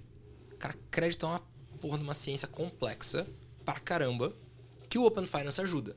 Mas se for só o transacional rodando, é, não vai mudar muita coisa. E tem muita gente que faz isso muito bem e, e, e, estão especialistas nisso, né? É, exatamente. Pô, vide mercado financeiro. Cara, você pode ter a opinião que você quiser de banco. É, o ponto é, eles têm uma concentração de universo, de, de possibilidade de universo de crédito, né? De carteira e, e capacidade de expansão, de captação de recurso. Porra, milhões de ferramentas de captação de recurso para poder injetar no mercado é, de uma forma que os caras vivem fazendo isso, por 100 anos. É, então, cara, a gente consegue endereçar o problema do crédito das PMEs entregando dado, entregando informação. Então, se a gente consegue gerar valor para algumas instituições financeiras, a gente consegue uma capilaridade pô, surreal. É, e a partir do momento que as informações qualificadas, opa, qualificadas pela Cedro começam a complementar modelos de crédito, a gente consegue chegar em, em situações que o céu é o limite. É a sede e a vontade de construir do outro lado que permitem. Porque, cara, a gente sabe de que o cara compra para quem ele vende, qual é o fluxo dele, de, de que período em que período ele se comporta dessa forma, como que ele toma decisão quando ele tá com dinheiro, como que ele toma decisão quando ele tá sem dinheiro, quando que a empresa começa a virar uma bola de neve. A gente consegue prever esse tipo de comportamento. É, então, caramba, eu consigo proteger o crédito. Eu não preciso olhar o, o, o crédito mais como uma. como uma. primeiro, uma presunção. Eu não preciso olhar o crédito pelo aspecto negativo e eu não preciso olhar o crédito pela incidência naquele perfil de empresas. Cara, eu preciso olhar para aquela empresa. Eu preciso olhar para o caixa daquela empresa. O problema é que hoje você não tem informação relevante. E aí, mesmo com todos os modelos que existem, você vai pegar e olhar PME que tem acesso a crédito, pô, o cara, no fim das contas, tem um pouquinho mais de 5 anos, ou perto de 5 anos. Que é o dado mais confiável que tem, cara. Em 5 anos, 60% dos caras vão quebrar. Então, porra, é, meu, tá na hora da gente pegar e olhar para economias que conseguem ter um crédito facilitado, é, ver o impacto que essas economias têm e o impacto que a PME gera nos lugares onde o Estado não consegue chegar, nem se preocupa em chegar, nem quer chegar, e também não é o caso. É, a parada é, esse cara precisa ter crédito para conseguir desenvolver, para conseguir levar progresso, para conseguir fazer tudo. Cara, eu não consigo chegar lá no interior do, sei lá, meu, puta, em Uruguaiana. é, não temos nenhum cliente em Uruguaiana. É, mas, cara, uma instituição financeira, algumas delas, né? Tem, tem agência lá, cara. Tem carteira de clientes lá, faz um relacionamento local lá. Então, pô, se a gente consegue juntar o conhecimento de, de PME para gerar essa experiência e aí sim ser o canal de, de relacionamento da instituição financeira com o PME, para que essa instituição financeira que fecha com a gente, ela assuma o protagonismo na região dela, no segmento dela, no mercado dela, para que ela realmente seja um parceiro do PME. E ser parceiro do PME não é fazer frase bonita no dia do empreendedor ser parceiro do PME é entender o cara, é entender o produto de crédito ideal pro cara, é ajudar, ajudar, esse cara. cara exatamente, cara, porque ninguém ajuda esse cara. Exato. O Sebrae tenta, só que tem gente que, cara, imagina, para nós é um absurdo. Você fala assim, pô, o cara não conhece o Sebrae. Para nós é um absurdo. Pô, você fala isso, você se sente um imbecil falando isso. Mas tem muito empreendedor que não sabe que o Sebrae existe. O Sebrae não consegue chegar nesses caras. Mas se o cara tem um CNPJ, normalmente ele tem uma conta no banco, cara. E ele faz, ele cuida do dinheiro dele a, pela conta. Então, sendo o canal de comunicação com a PME, é, você dando essa experiência diferenciada, você dando a conveniência, você consequentemente tem o transacional, consequentemente tem os dados e consequentemente você gera um impacto positivo. E aí, cara, é o momento onde, pela primeira vez, o produto que dá a melhor, a melhor experiência vai ter uma capacidade competitiva porque hoje, é, hoje não, né? Um tempo, alguns anos atrás. É, hoje isso já está evoluindo, mas alguns anos atrás, cara, você era atendido, não era bem atendido no banco A, nem no banco B, nem no banco C, nem no banco D. Você é uma PME que fatura ali 60 mil reais por mês, você é negligenciado tá, total pelo, cê, tá na grelha, sistema. Você tá, na, tá na grelha, você cai na brasa. E, pô, bancos, não fiquem ofendidos. É só vocês lerem os relatórios é. que não fui eu que fiz, que falam da experiência do PME com, com as instituições financeiras. E daí, algumas vezes, os caras pegam e não, pô, a gente tem que ajudar o MEI. Cara, mas tem muito MEI que nem se entende como empresa. Tem muito MEI que é, pô, uma pessoa física. Uhum. Que age como uma pessoa física, se comporta como uma pessoa física. Se o MEI se entende como empresa, legal. Vamos gerar valor para ele como empresa. Se ele se entende como pessoa física, realmente o caminho dele é ter experiência de pessoa física. Mas você tem que saber disso. E você não vai saber disso falando com 10 meses. João, muito legal, velho. Assim, é, é, por isso que eu acho que a primeira vez que eu conversei com, com, com outro João, eu, eu, me identifiquei bastante com vocês, porque essa pegada de um. É, focar num, num, num, problema, vocês muito bem poderiam falar, cara, eu vou dar crédito pra galera, eu vou entender e vou dar crédito e vou ajudar na gestão, Aumenta vou dar crédito valores. e vou fazer não sei o quê. Eu acho que não, cara. Sabe por quê, eh, Gabriel? Porque não, não, na, na, quem tudo na, quer, nada tem, cara. Não, na prática eu acho que não, não funciona. É um problema, mas... é um problema muito grande para startups. É. Da Plug a gente tem essa, essa discussão também, que fala, cara, é, muita gente fala pra gente, até investidor, falando, cara, por que você não oferece um score de crédito? Eu falo, cara, a gente pode até pensar em fazer, mas, velho, a gente tem um problema gigante para resolver aqui de conectividade e de enriquecimento de dados. Se eu começar a, a, a, criar score, velho, é outra, é outra pegada. Tem gente fazendo isso há anos tem gente que quebrou tentando fazer isso aí, empresas grandes, consolidadas, com muita grana, que quebrou tentando fazer esse score de crédito para PF, e exemplos claros que tem no mercado, e, e não fazem bem. Então, cara, foca num produto bom, igual o Ecombinator, foca no que, num produto que as pessoas querem, no que as empresas querem e faz o negócio direito. Acho que a primeira no conversa com o João eu senti né? essa, é, essa, é, pegada, essa pegada muito boa, é cara. isso, cara. Então, nosso posicionamento como BFM White Label, é, enfim, que a gente entende que a gente tem que chegar no nosso fim ali, no, no, no grande propósito que é conseguir ajudar esses caras ali através do canal que ele já está acostumado Perfeito. a usar. Mas o, o que eu queria perguntar agora é o seguinte: o coração disso tudo que a gente está falando aqui, depois de convencer o cliente, é o momento onde ele dá o consentimento. Seja ele vias do Open Banking regulado ou do não regulado, né? O regulado especificamente ele passa pelo problema de poderes e alçadas e enfim, já, já é difícil fazer um onboard de uma conta PJ, porque cada contrato é de um jeito e tudo mais. O que, que você, já, você já tem visto sobre isso? É, sinceramente, eu não tenho referência. E eu estou pesquisando ainda, mas de. Você acha que é o problema jurídico, lobby? Não, eu, acha, não, eu, eu, volto a pergunta pra você. Eu quero jogar não, eu você. acho... Você quer jogar com os caras ali, ó? Joga pra você. É, não, eu acho que uma parte, assim, só pra deixar claro o problema, né? Então, quando a pessoa vai. A pergunta que fica pendente pra PJ é quem pode autorizar o compartilhamento de dados? Porque isso nunca foi escrito em nenhum lugar. Cada banco tem um nível de poderes, de alçadas, e a pessoa que tem alçada num banco pode ser que não tenha a mesma no outro banco. Aí você tem a é, abertura para fraude, coisa. Hoje eu, eu, eu tava ouvindo um dado no podcast. Pessoal da Edwall falando que existiu uma tentativa de fraude a cada 16 segundos no, no Brasil, assim, uma parada bizarra. Mas assim, você tem um problema dessa figura que a gente tem. A minha leitura hoje é que se a gente não criar um, um padrão de mercado onde os bancos, no geral, vão, vão chegar nesse meio termo e falar assim, olha, eu vou usar o mesmo poder que XPTO. Olha, o que eu consigo padronizar? O contrato eu não consigo. Mas eu consigo padronizar as autorizações dentro do meu ambiente. Então, sei lá, movimentar valores acima de 30 mil reais. Estou chutando aqui. Então, quem pode fazer esse, essa movimentação, ou que tem um poder máximo de uma conta, deveria ter o poder para fazer isso. Só que na prática eu já vi gente que é uma pessoa só, cara. Tipo eu, na conta da Let's Open, falar que eu não tenho poderes para compartilhar o dado na hora de mandar. Então, enfim, é uma complexidade. Não achei nenhuma referência boa assim no mundo de assim, ah, tá funcionando. No Reino Unido só, eu só vejo o guia de experiência, não vejo funcionando na prática. Uhum. E aparentemente no Brasil, enquanto a gente não chega numa solução ótima, a gente tenta fazer um produto que funcione para empresas de uma pessoa só, que está próxima do caso PF. Eu também não acho errado, dado que a gente está é, começando, está aprendendo.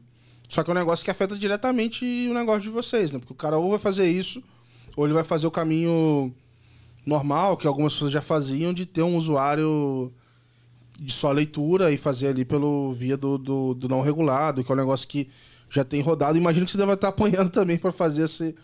É, enfim, para colher o dado de PJ, né? Não, não, é um negócio fácil. Legal.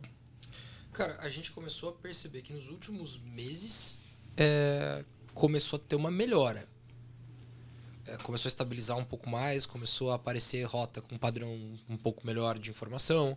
Algumas instituições entregam o dado putz, do jeitinho que ele deveria ser, algumas não. E um dia existe a esperança que eles vão entregar. Não sei a experiência de vocês lá, mas na, na nossa a gente tá, tá vendo assim. Que quando a instituição abre pra gente, é, quem são os clientes que já deram consentimento e tudo mais, para a gente poder avaliar os clientes que estão participando do, dos estágios iniciais ali da implementação é, e vendo que tipo de dado a gente está recebendo, a gente começa a entender, putz, espera aí, esse, esse, esse player aqui, os caras estão pro jogo, os caras estão entregando bonitinho. Agora, putz, esses aqui, tem dois aí que, pelo amor de Deus, é, é de chorar e não serve para nada. Literalmente não serve para nada a, a informação que está vindo, completamente sem padrão. Então, isso ainda rola, é, mas é um progresso, cara. Se você for, for pegar o que a gente tinha de exposição em janeiro, é para hoje, é, putz, infinitamente menos. E aí uma outra parada que rola com relação ao consentimento, que a gente percebe, é o que o cara tem quando ele dá o consentimento? Qual é a estratégia para conseguir o consentimento do PJ? Hoje, é, participei de uma campanha, foi pública, então eu posso falar, mas era uma campanha que a gente fez no Itaú, a gente não ia conseguir fazer algo super personalizado. Então tinha três grupos de benefício que envolvia algum benefício em tarifas de cash, né, de pagamentos e tal, crédito. PJ, tá tudo, tudo PJ, falando PJ. E uma outra que era relacionada à conta.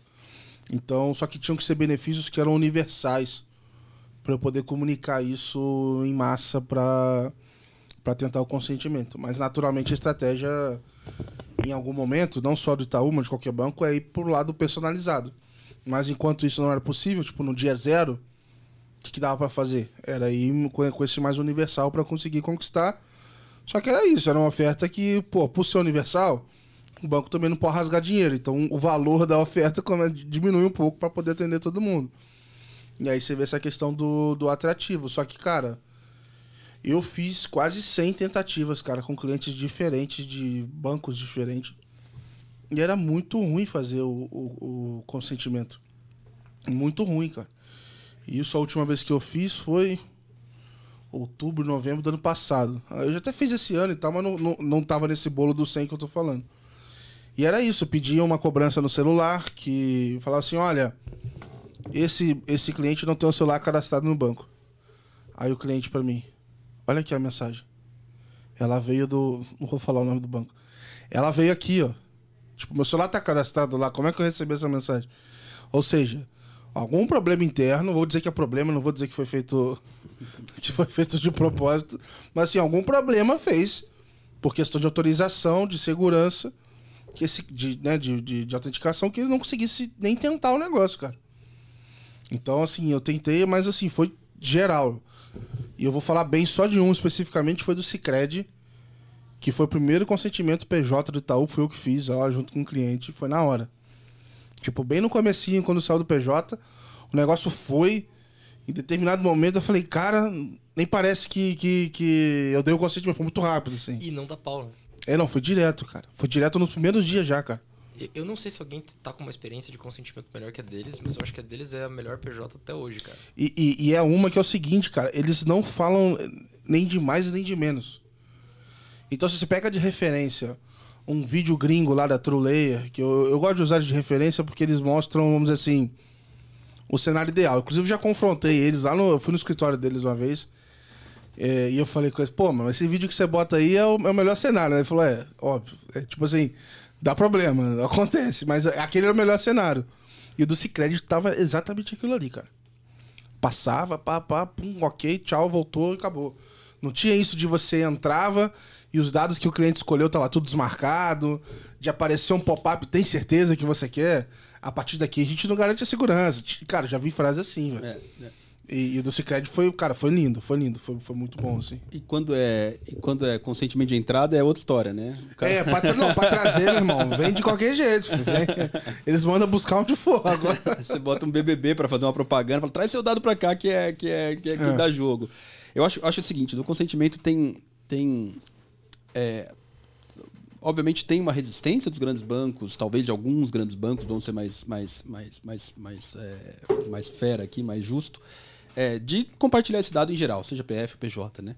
É, mas o que a gente tem, tem visto na Plug é que a parte PJ, é, a, a- taxa de conversão de consentimentos é até maior do que a PF. Obviamente, o volume não, não- não se compara, mas a taxa de conversão de PJ é até maior do que PF. Porque o Quem- PJ. de quem começa, né? De quem começa, exato, de quem começa. Então, por exemplo, é, pô, eu tô no Acelera, eu falo, cara, eu tô com minha pequena e média empresa aqui. Eu tenho duas opções. Eu uso eles, eu tento automatizar meu processo, que eu não vou ter aquele trabalho manual, ou eu vou automático. Eu vejo um benefício rápido e fácil. E outra, não é uma informação.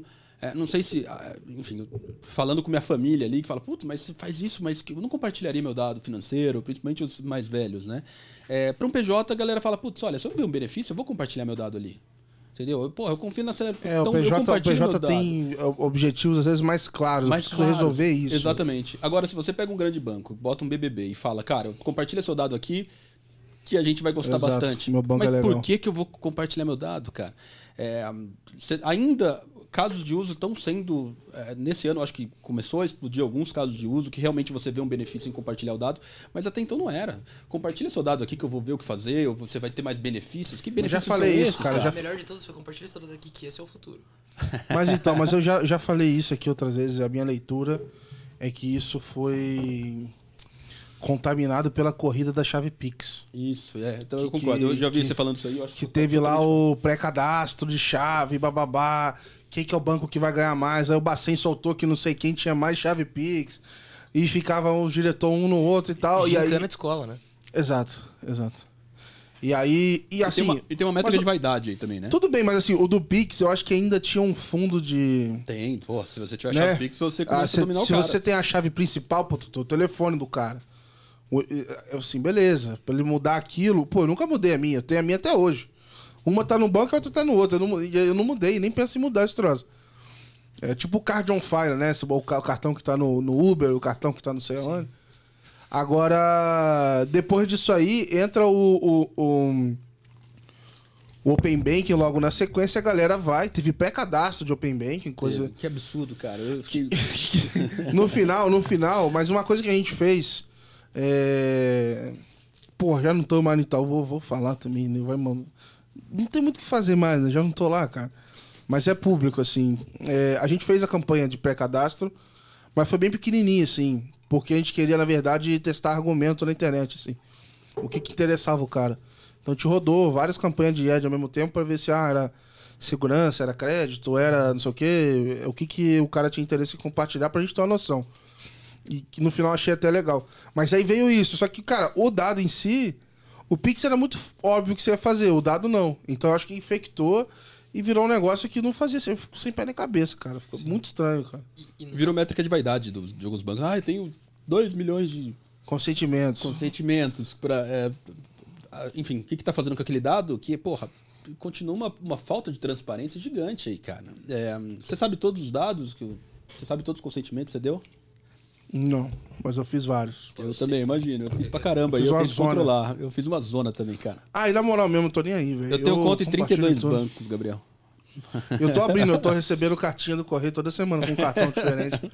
Eu tô abrindo porque eu quero mapear as experiências de Open Finance. Você viu do, né? Do N26? Eu, Eu não fiz ainda, não. eu vou pedir pra você. é, a, a experiência de receber o cartão ali, enfim, um parênteses aqui. Legal, Muito- vou fazer. Legal, Pô, você tá jogando baralho já com cartão, então. Então, tá chegando. Não, mas eu nem abro o cartão, pô. Eu só quero entrar no app, entendeu? E ficar fuçando na experiência onde é que tá escrito Open Finance. Porque, Cara, meu trabalho é esse.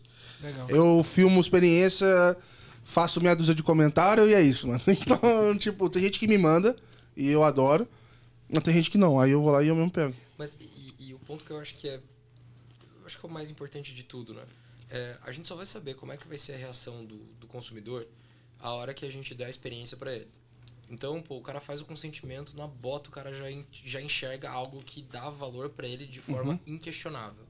É, cara, você botar dois gráficos ali, gráfico de pizza, falando, ó, você recebeu, do dinheiro que transacionou na sua conta, 60% você recebeu, 40% você pagou. Foda-se. Exatamente. Tipo, essa informação não vale nada. É, ou, pô, dentro aqui do meu mundinho fechado, você me deu todo o teu consentimento do, do Open Finance, mas aqui dentro do meu mundinho fechado, eu tô te mostrando aqui tudo que entrou de dinheiro da minha adquirente, da minha conta, e tudo que você pagou de conta, e é isso, cara. Essa aqui é a experiência que eu vou te dar. Pô, sério que você pegou minhas informações de outras instituições financeiras para me mostrar o dado da tua casa, cara? É, é, porra, isso não faz sentido. Não, e outra, mas assim, o que eu falo é, a gente poderia, a gente que eu digo, né, como instituições, né? A gente já poderia estar fazendo isso, dependendo do Open Finance, com dado da própria instituição. Então, assim, pô, até hoje tu tem meus dados, eu não falava nada. E agora que você pode ver o dos outros, você vai começar Aí eu acho que tá cumprindo com o objetivo do Open Finance de você estimular, Se se mexer. estimular a galera pra se mexer, pra inovar, aumenta a competitividade. Aí que tá ficando legal. Acho que o objetivo Sim. final é esse, né? Exato, e, e- e um ponto também que aí eu percebo, você vai ver a quantidade de, de conversão ali de, de consentimentos de PJ, ele é mais alto do que PF. O problema é que as infras de PJ, elas são segunda prioridade. Porque PF tem muito mais gente. PF, universo de crédito, puta. O modelo de crédito de PF já é mais batido e conhecido e estável do que qualquer outra coisa. Cara, primeira linha de, de rentabilidade de qualquer instituição financeira, crédito. Depois de 16 oceanos atlânticos, vem o resto. É, então, É um outro tipo de crédito, com outro nome. Buy now, pay later. installments. É, então, putz, é óbvio que uma atenção muito maior é dada para a pessoa física. Só que, putz, se você for olhar, vai entrar naquela, naquele dilema do quem vem antes, o ovo ou a galinha, né? Porque, Sim. pô, o, o PJ que emprega PF, boa parte das vezes é uma PME, então é, esse cara tem uma relevância na fila do pão aí para manter esse teu PF engajado, podendo consumir e podendo ser rentável. Porque a gente não tá defendendo aqui que todo mundo deve pegar flores, amarrar fitas na cabeça e, tipo, todo mundo virar hippie e vamos fazer as coisas, tipo, por amor. Não. Mas tem que ser rentável para todo mundo. É, tem que ser rentável para instituição financeira, tem que ser rentável para PME. Não pode matar a PME, não pode estrangular a PME. Não só a PME, qualquer empresa, mas a PME por volume, né? É, e aí a gente percebe que como existe muito mais PF, os modelos já estão bem estabelecidos. E para muitas instituições, se o cara pegar o cartão de crédito dele, pessoa física, e torrar na empresa, meu, dane-se, velho. CNPJ o cara fecha um, abre o outro, o CPF não. Então, aqui eu não vou tomar. Se tomar, eu cobro até, até a vida do cara mudar de, de, de plano. É, e, e aí, cara, não, não existe uma preocupação muito grande em putz, aprimorar o modelo e tudo mais. As instituições que estão fazendo isso, certamente vão acabar saindo na frente na hora de entregar a experiência. Eu, falando em experiência, eu queria ver com vocês, desde que vocês mudaram para esse modelo de white label, é, o que, que vocês podem contar pra gente de desse impacto com o cliente, resultado? Não tô nem dizendo o nome né, especificamente, mas contar um pouco se tem, se tem alguma experiência para contar, de case, dividir aqui com o pessoal. Cara, legal. Ah, bom, nós temos aí alguns projetos em andamento, né? Alguns mais avançados, outros ainda início ali, mas tem três em especial ali que Se Deus quiser, em breve um vai ser lançado aí publicamente. Os demais aí vão. Acho que no decorrer do ano que vem a gente já consegue divulgar isso também. É, mas o grande ponto, acho que a gente tem três grandes entregas de valor ali, né? Que é, que é perceptível dentro de pilotos e experimentos que a gente fez ali, até na solução já em desenvolvimento, né? Que é, poxa, a principalidade ali, né? Essa oferta da experiência da gestão financeira dentro da conta, né? Então a gente, o objetivo é que seja o internet, além do internet banking, né? Não é um outro aplicativo que vai ter que ser baixado. A ideia é que ele participe ali já do, da rotina dele ali específica que ele tenha todas as possibilidades ali dentro, né? Então, consequentemente, por conta da experiência, o transacional vai vir através disso. Porque é onde ele vai passar mais tempo, onde ele vai passar mais... É, enfim, não só transacionando, mas olhando as informações dele ali. Vai ter mais interesse em concentrar Exato. ali do que... Exato. E o último ponto após o transacional, ele, né, que o transacional vai me dar uh, receitas ali de transação, que são, enfim, são linhas importantes de receita também. E a última parte que vai envolver os dados é a geração de modelos ali de crédito que são diferentes do que, do que já são apresentados hoje. Né? A gente fez um piloto antes de começar isso, um piloto, um teste, nem dá para chamar de piloto, porque foi, foi com um parceiro nosso lá de BH, que é uma empresa que faz crédito consignado para os nossos colaboradores. E ele vivia falando, pô, cara, vocês têm o ouro na mão aí, cara, pô, vou emprestar dinheiro para esses caras que estavam falando aí do Celery fazer crédito e tal. Falei, cara, mas eu não sei fazer modelagem, cara. Me ensina a fazer aqui, vamos tentar fazer um modelo, cara. Escreve as regras pra gente aí. O cara escreveu lá umas regras, levamos lá pro time de dados, os moleques montaram lá um cenário, batemos lá com o cenário, deu 100 clientes com a com a o rankingzinho lá do que ele tinha colocado. Falei, porra, vamos, vamos escolher alguns clientes aqui. Escolhemos lá, ligamos pros caras, falamos, meu, tem um parceiro nosso aqui, tá querendo fazer um projeto de crédito e tudo mais, posso vai pegar uma autorização. Levamos pro cara, a gente aprovou crédito pra empresa que não tinha, cara, nem metade do que foi ofertado ali para ele nas principais instituições do país. Só pela qualidade da, da riqueza de informação que a gente traz ali. Então, consequentemente, uh, essa soma de informação ela reduz o risco né, e o custo do crédito. É porque você, vamos dizer assim, é, igual vou fazer uma analogia aqui com a, sei lá, com saúde, né? você não tá vendo o dia que ele vai no hospital, né? Você tá vendo dia, a vida dele, né? o hábito dele, o que, que ele faz. É. Exatamente. É... E aí acho que muda muito, né? O pessoal fala hoje em dia de fazer o seguro automóvel com aquele chip lá, que o cara vê como é que você dirige ao longo do ano e tudo mais. Isso faz muito mais sentido é. se olhar o comportamento Exata, do que essa, o resultado. Essa é a palavra né? que eu ia colocar mesmo. Além do transacional, tem o comportamental, né? Então, o comportamento financeiro dele, que vai além dos demonstrativos ali que são importantes para análise, mas até para ver se no dia de folha de pagamento ele paga a parcela do carro dele em vez de pagar os funcionários. Isso é demonstrado ali uhum. também, né? Então, esses são os pontos de, de diferenciação que a gente colocou. É, e, e aí de resultado, né, cara? A gente teve 26% de receita incremental por conta corrente impactada. É, porra, a gente sabia que ia dar um resultado incremental, que ia gerar um, alguma receita a mais por conta do, do comportamento de centralização e tudo mais. É, e o bacana é que o primeiro grupo de, de experimento, ele foi feito, tipo, ah, não, foi, não rolou um, um grupo de early adopters, uma galera, uma galera que levantou a mão, demonstrou que curte testar e tal. Não, cara. Foi assim, perfis diversos, tamanhos variados, é, com limite de faturamento, mas tamanhos variados. Cara, boa parte dessas empresas elas tinham em comum que elas eram clientes dessa instituição. Ponto. E tinha um CNPJ. é, e, cara, a gente conseguiu demonstrar 15% de, de comportamento de centralização. É, de principalidade, né?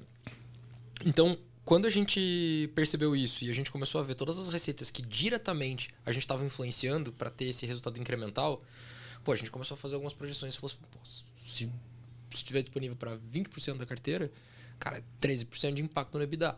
Porra, de, de PJ, né? Então, cara, surreal, mind blowing, vamos levar isso para a diretoria dos caras e vamos embora. E aí eles avançaram e, e, a gente tá, tá desenvolvendo a, a implementação. Legal, e, e, outra coisa que é bacana é a, é a percepção de quais serviços estão sendo contratados e consumidos de outras instituições que não com aquela ali. Então, por exemplo, a gente percebe que o, o Gabriel ele tem lá contratado folha de pagamento no banco A e eu sou o banco B. Tô, tô tentando ofertar uma experiência diferenciada ali. É, você já sabe, eu como gerente, ele ter acesso às informações já conectadas com o meu CRM e tudo mais, eu já sei que você tem uma necessidade disso. Então, vou conseguir fazer uma oferta sobre medida para trazer para cá esse serviço. Ou então, enfim, boletagem, link de pagamento, adquirência, essas coisas. Ter essa, essa base de dados dá muito mais assertividade para a estratégia comercial do PJ, porque ele não vai simplesmente vender uma capitalização, porque ele tem que fazer uma cota lá.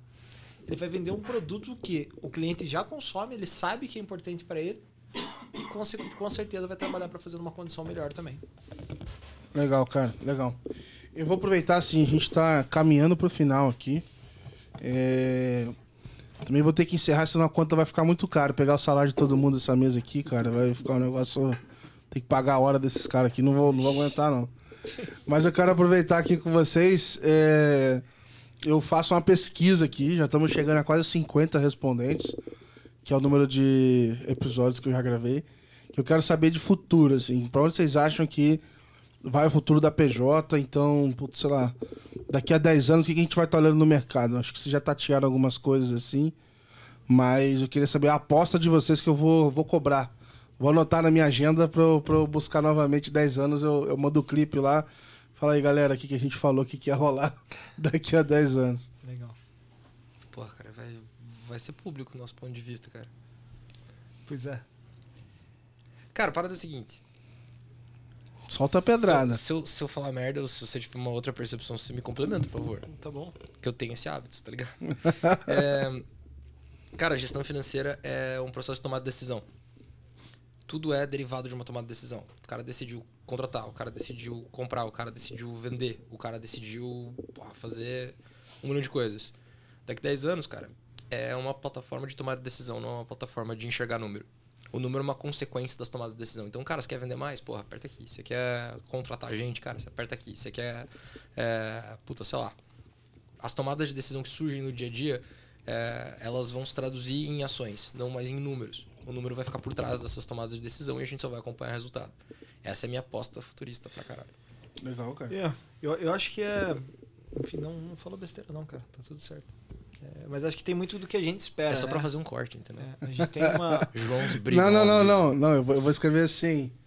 É, ele tentou esconder a visão da, sabe, da empresa, uma parada Cara, assim. é, Não a fode. gente tem a, a- Não poderia ser revelado a visão da Celery para 2032. Cara, a gente tem uma expectativa que muitas coisas se descompliquem, sabe? Então, porra, a gente tem. Tomara. Cara, sei lá. Fala, vamos falar de uma coisa que é a rotina nossa lá, emissão de nota fiscal, cara. Serviço. Tem trocentos mil. Pô, eu me embolo, eu, eu sou Let's Open, não tem nada de nota, eu me embolo, cara. Cara, você imagina assim, ó, o cara tem. Pra cada prefeitura tem um portal, cara. Isso aí é um negócio que é um absurdo, né? Então, isso é de uma coisa simples, mais conexões pra é, facilitar isso, unificar, e aí vem com toda essa ideia né, de ter uma rede de Open Banking consolidada. Pô, a gente tem ali. Né, acho que, sei lá, se a gente pudesse interferir mais, talvez acho que a gente conseguiria ter isso um pouco mais, um pouco mais de, que de tato agora. É, mas eu vejo que a, essa a- pelo menos a solução da Celero, né, como, como plataforma de gestão, é ser essa plataforma autônoma para o PML. Pô, aliás, dá pra vocês entrarem no GT, sim, cara. Isso aí tem um caminho, se vocês quiserem entrar, arrumar alguém pra ajudar a influenciar lá no, no especificação PJ. Vocês já trabalham com fintech. Você associa na BFintex, por a BFintex você fala, ó, tem uma pessoa aqui que topa E precisa de gente boa, né? participar no GT. E precisa de gente que entende PJ. E é o que vocês falaram. Não é que o cara falou que fez o cartão de crédito, que ele entende a realidade do PME e tudo mais. Mas enfim, fica aí a, a, a, a, a provocação. Eu tenho até falado com outras pessoas assim, cara. Meio que assim, se a gente não tiver na, na reunião a decisão que foi tomada, a gente concorda com ela, né? E, e da mesmo jeito que eu acho que falta, às vezes, uma galera com background iniciação de pagamentos, né? De conversão, de e-commerce, que a galera faca na caveira e tal. De PJ também, eu acho que é uma skill que acaba faltando um pouquinho lá. É. Mas eu quero aproveitar, Brunão, já te perguntei isso quatro vezes aqui em gravações, eu acho. É pra PJ Ou essa é a quarta, Ah, é pra PJ é a A primeira. do Brunão já tá em 2100. É, agora, agora ele vai ter que Não, eu, acho, avançar. eu acho que assim, independente de PF ou PJ, a gente tá é, na, na, beira de, um, de, uma disrupção nos serviços financeiros, de uma forma que é, a gente está com todos os ingredientes para sofrer uma disrupção no mercado financeiro, seja é, na parte de custódia, a gente está falando de CBDC, de, de, de moeda digital, é, real digital, criptomoedas. Então, é, é, a criptomoeda vai mudar a forma como a gente armazena dinheiro, ou seja através do real digital, ou seja através de uma, de uma, de uma, de uma cripto independente. Tem a forma de, da, da, disrupção com relação ao crédito, onde o Open Finance vai fazer toda a diferença. É o que vocês falaram aqui durante todo o episódio. A informação, essa simetria informacional deixa o, o mercado financeiro, principalmente para o PJ, extremamente é, não competitivo hoje ou, ou, ou muito sofrido para o PME, principalmente, porque o cara não tem acesso a crédito, porque falta de informação e falta de confiança, e afinal crédito é confiança e confiança são dados e dados o Open Finance está conseguindo é, é, é, melhorar, né? É, e a parte de transferências, que é a parte que o Pix já está fazendo um, um, um, ótimo papel e em seguida vem a iniciação de pagamentos, onde eu acho que combinado tudo isso aí a gente vai sofrer uma disrupção no qual eu não vou mais ter um relacionamento, falar assim, ah, eu sou cliente do banco X, eu sou cliente de praticamente todos os bancos. Eu tenho 32 contas hoje, eu acho que todo mundo no futuro vai ter 50 contas, eu nem sei que, que relação que eu tenho com relação ao banco, mas eu vou usar uma plataforma como Acelero, vou apertar um botão, Acelero, eu confio em vocês que vão tomar as melhores decisões para minha empresa, controlar meu fluxo de caixa, saber levar dinheiro de uma conta X para uma Y, pegar um crédito que é melhor naquele momento para cobrir um gasto porque não vou gastar no cheque especial, eu vou deixar no meu piloto automático porque eu tenho certeza que vai ter uma empresa utilizando a inteligência, utilizando a tecnologia para melhorar a minha gestão financeira como todo. Então, mais ou menos na linha que, que o João falou aqui com relação a, a, a automação, tomada de, tomada de decisão simples, é, eu acho e eu espero que seja um. Putz, olha, a Celera vai decidir se ela vai abrir a conta, um, um, vai pegar um crédito do Banco Laranja, da Fintech Y, é, e vai, vai tomar a melhor decisão para mim, porque eu tenho certeza que ela está com uma visão do mercado muito melhor e assim vai conseguir ter um bem-estar financeiro para qualquer PME que é onde a gente quer, quer alcançar. Boa. Pergunta final agora para vocês. É... Celero vem de quê? De acelero? Não. De celeridade, cara. Celeridade. Não tá errado, não. É justamente porque o cliente não tem tempo. Então Boa. tem que ser tudo muito rápido, né? Tem, a gente tem que ter, entregar a formação na hora, tem que conseguir consolidar tudo o mais rápido possível. Então o Celero veio disso. Boa, boa. Então é isso, pessoal. Eu vou deixar aberto pra vocês a mandar a mensagem final, mandar o jabá, só dar um salve pra galera. Fique à vontade, cara. Obrigadão mesmo pelo, pelo episódio. Eu sei que vocês vieram de longe, agenda corrida aí, mas, cara, é bom demais ter vocês aqui para gravar um episódio. E valeu pela parceria novamente aí, Brunão. Valeu você, cara. Cara, a gente que agradece aí pela, pela possibilidade de estar conversando já. Enfim, quando a gente conversou a primeira vez, eu falei que já seguia teus materiais e compartilho com todo mundo, que eu acho que é uma né? A mais engraçada, com certeza, mas. Esse cara parece que você olha a cara e fala, pô, o cara é mó sério. Esse dia ele me mandou uma DM lá rindo que eu botei o Exódia lá, que o Bacen tinha voltado da greve. É. então, cara, mas a questão ele é engana, que engana. Tem, acho que tem um objetivo de, de levar a informação à frente. Então, cara, vocês estão de parabéns aí, a gente fica muito feliz em poder participar. E o jabá eu deixo pra você. Não, não, é cara, seus, seus, olhos claros aí, não, cara. Não, não, cara. Olha de forma penetrante pra câmera. Não, não, faça, faça você, cara. Seu, o senhor que é o cara do jabá, né, cara? Exato, cara. Não, cara, então, assim, deixar super aberto para todas as instituições financeiras que consomem conteúdo de qualidade, consequentemente estão aqui. É, se vocês quiserem gerar uma experiência diferenciada para as PMS que vocês atendem e realmente ser parceiro desses caras, cara, eu acho que vocês deviam entrar em contato com a gente. Sinceramente. Boa. Vou deixar os links aqui de vocês. E, Brunão, Tá aí, Mais tá um aberto. é, cara, obrigado de novo, Gabriel. Sempre, sempre enorme prazer. Pô, o pessoal da Acelero são, são foda. Já deixei claro é, aí Somos pro João. parceiros aí, né? Cara? Exatamente, com parceria. Eu acho que é desde a primeira vez que conversei com o João, eu falei, cara, vocês têm uma dor gigante no mercado que eu conversando com um monte de instituição financeira, eu vejo que realmente é uma dor que vocês têm um potencial enorme para solucionar e vocês estão no caminho certo. É, da Plug o que a gente permite é que empresas como a Acelero, empresas como é, inovadoras consigam inovar através desses dados. E é isso que a gente quer permitir. Essa infraestrutura principal do, do, do Open Finance, permitindo que empresas como essa consigam realmente criar soluções wow, soluções inovadoras para o mercado. Então, é, é, esse, é o, esse, é, esse é o caminho. Boa. E, pessoal, é isso. Obrigado por acompanharem. E se você ouviu até aqui o episódio e você não está inscrito, você está de sacanagem. Se inscreve no canal. Dá essa força, cara. Bota no Spotify, no YouTube, compartilha aí com o grupo da galera. Obrigado mais uma vez por acompanhar aqui a gente. E deixa o feedback. Eu sempre, enfim, sugestões de quem que a gente traz, qual é o formato. Estou fazendo um pouquinho de tudo aqui. Espero que vocês estejam gostando. Então é isso, pessoal. Grande abraço e até o próximo episódio. Valeu! Valeu.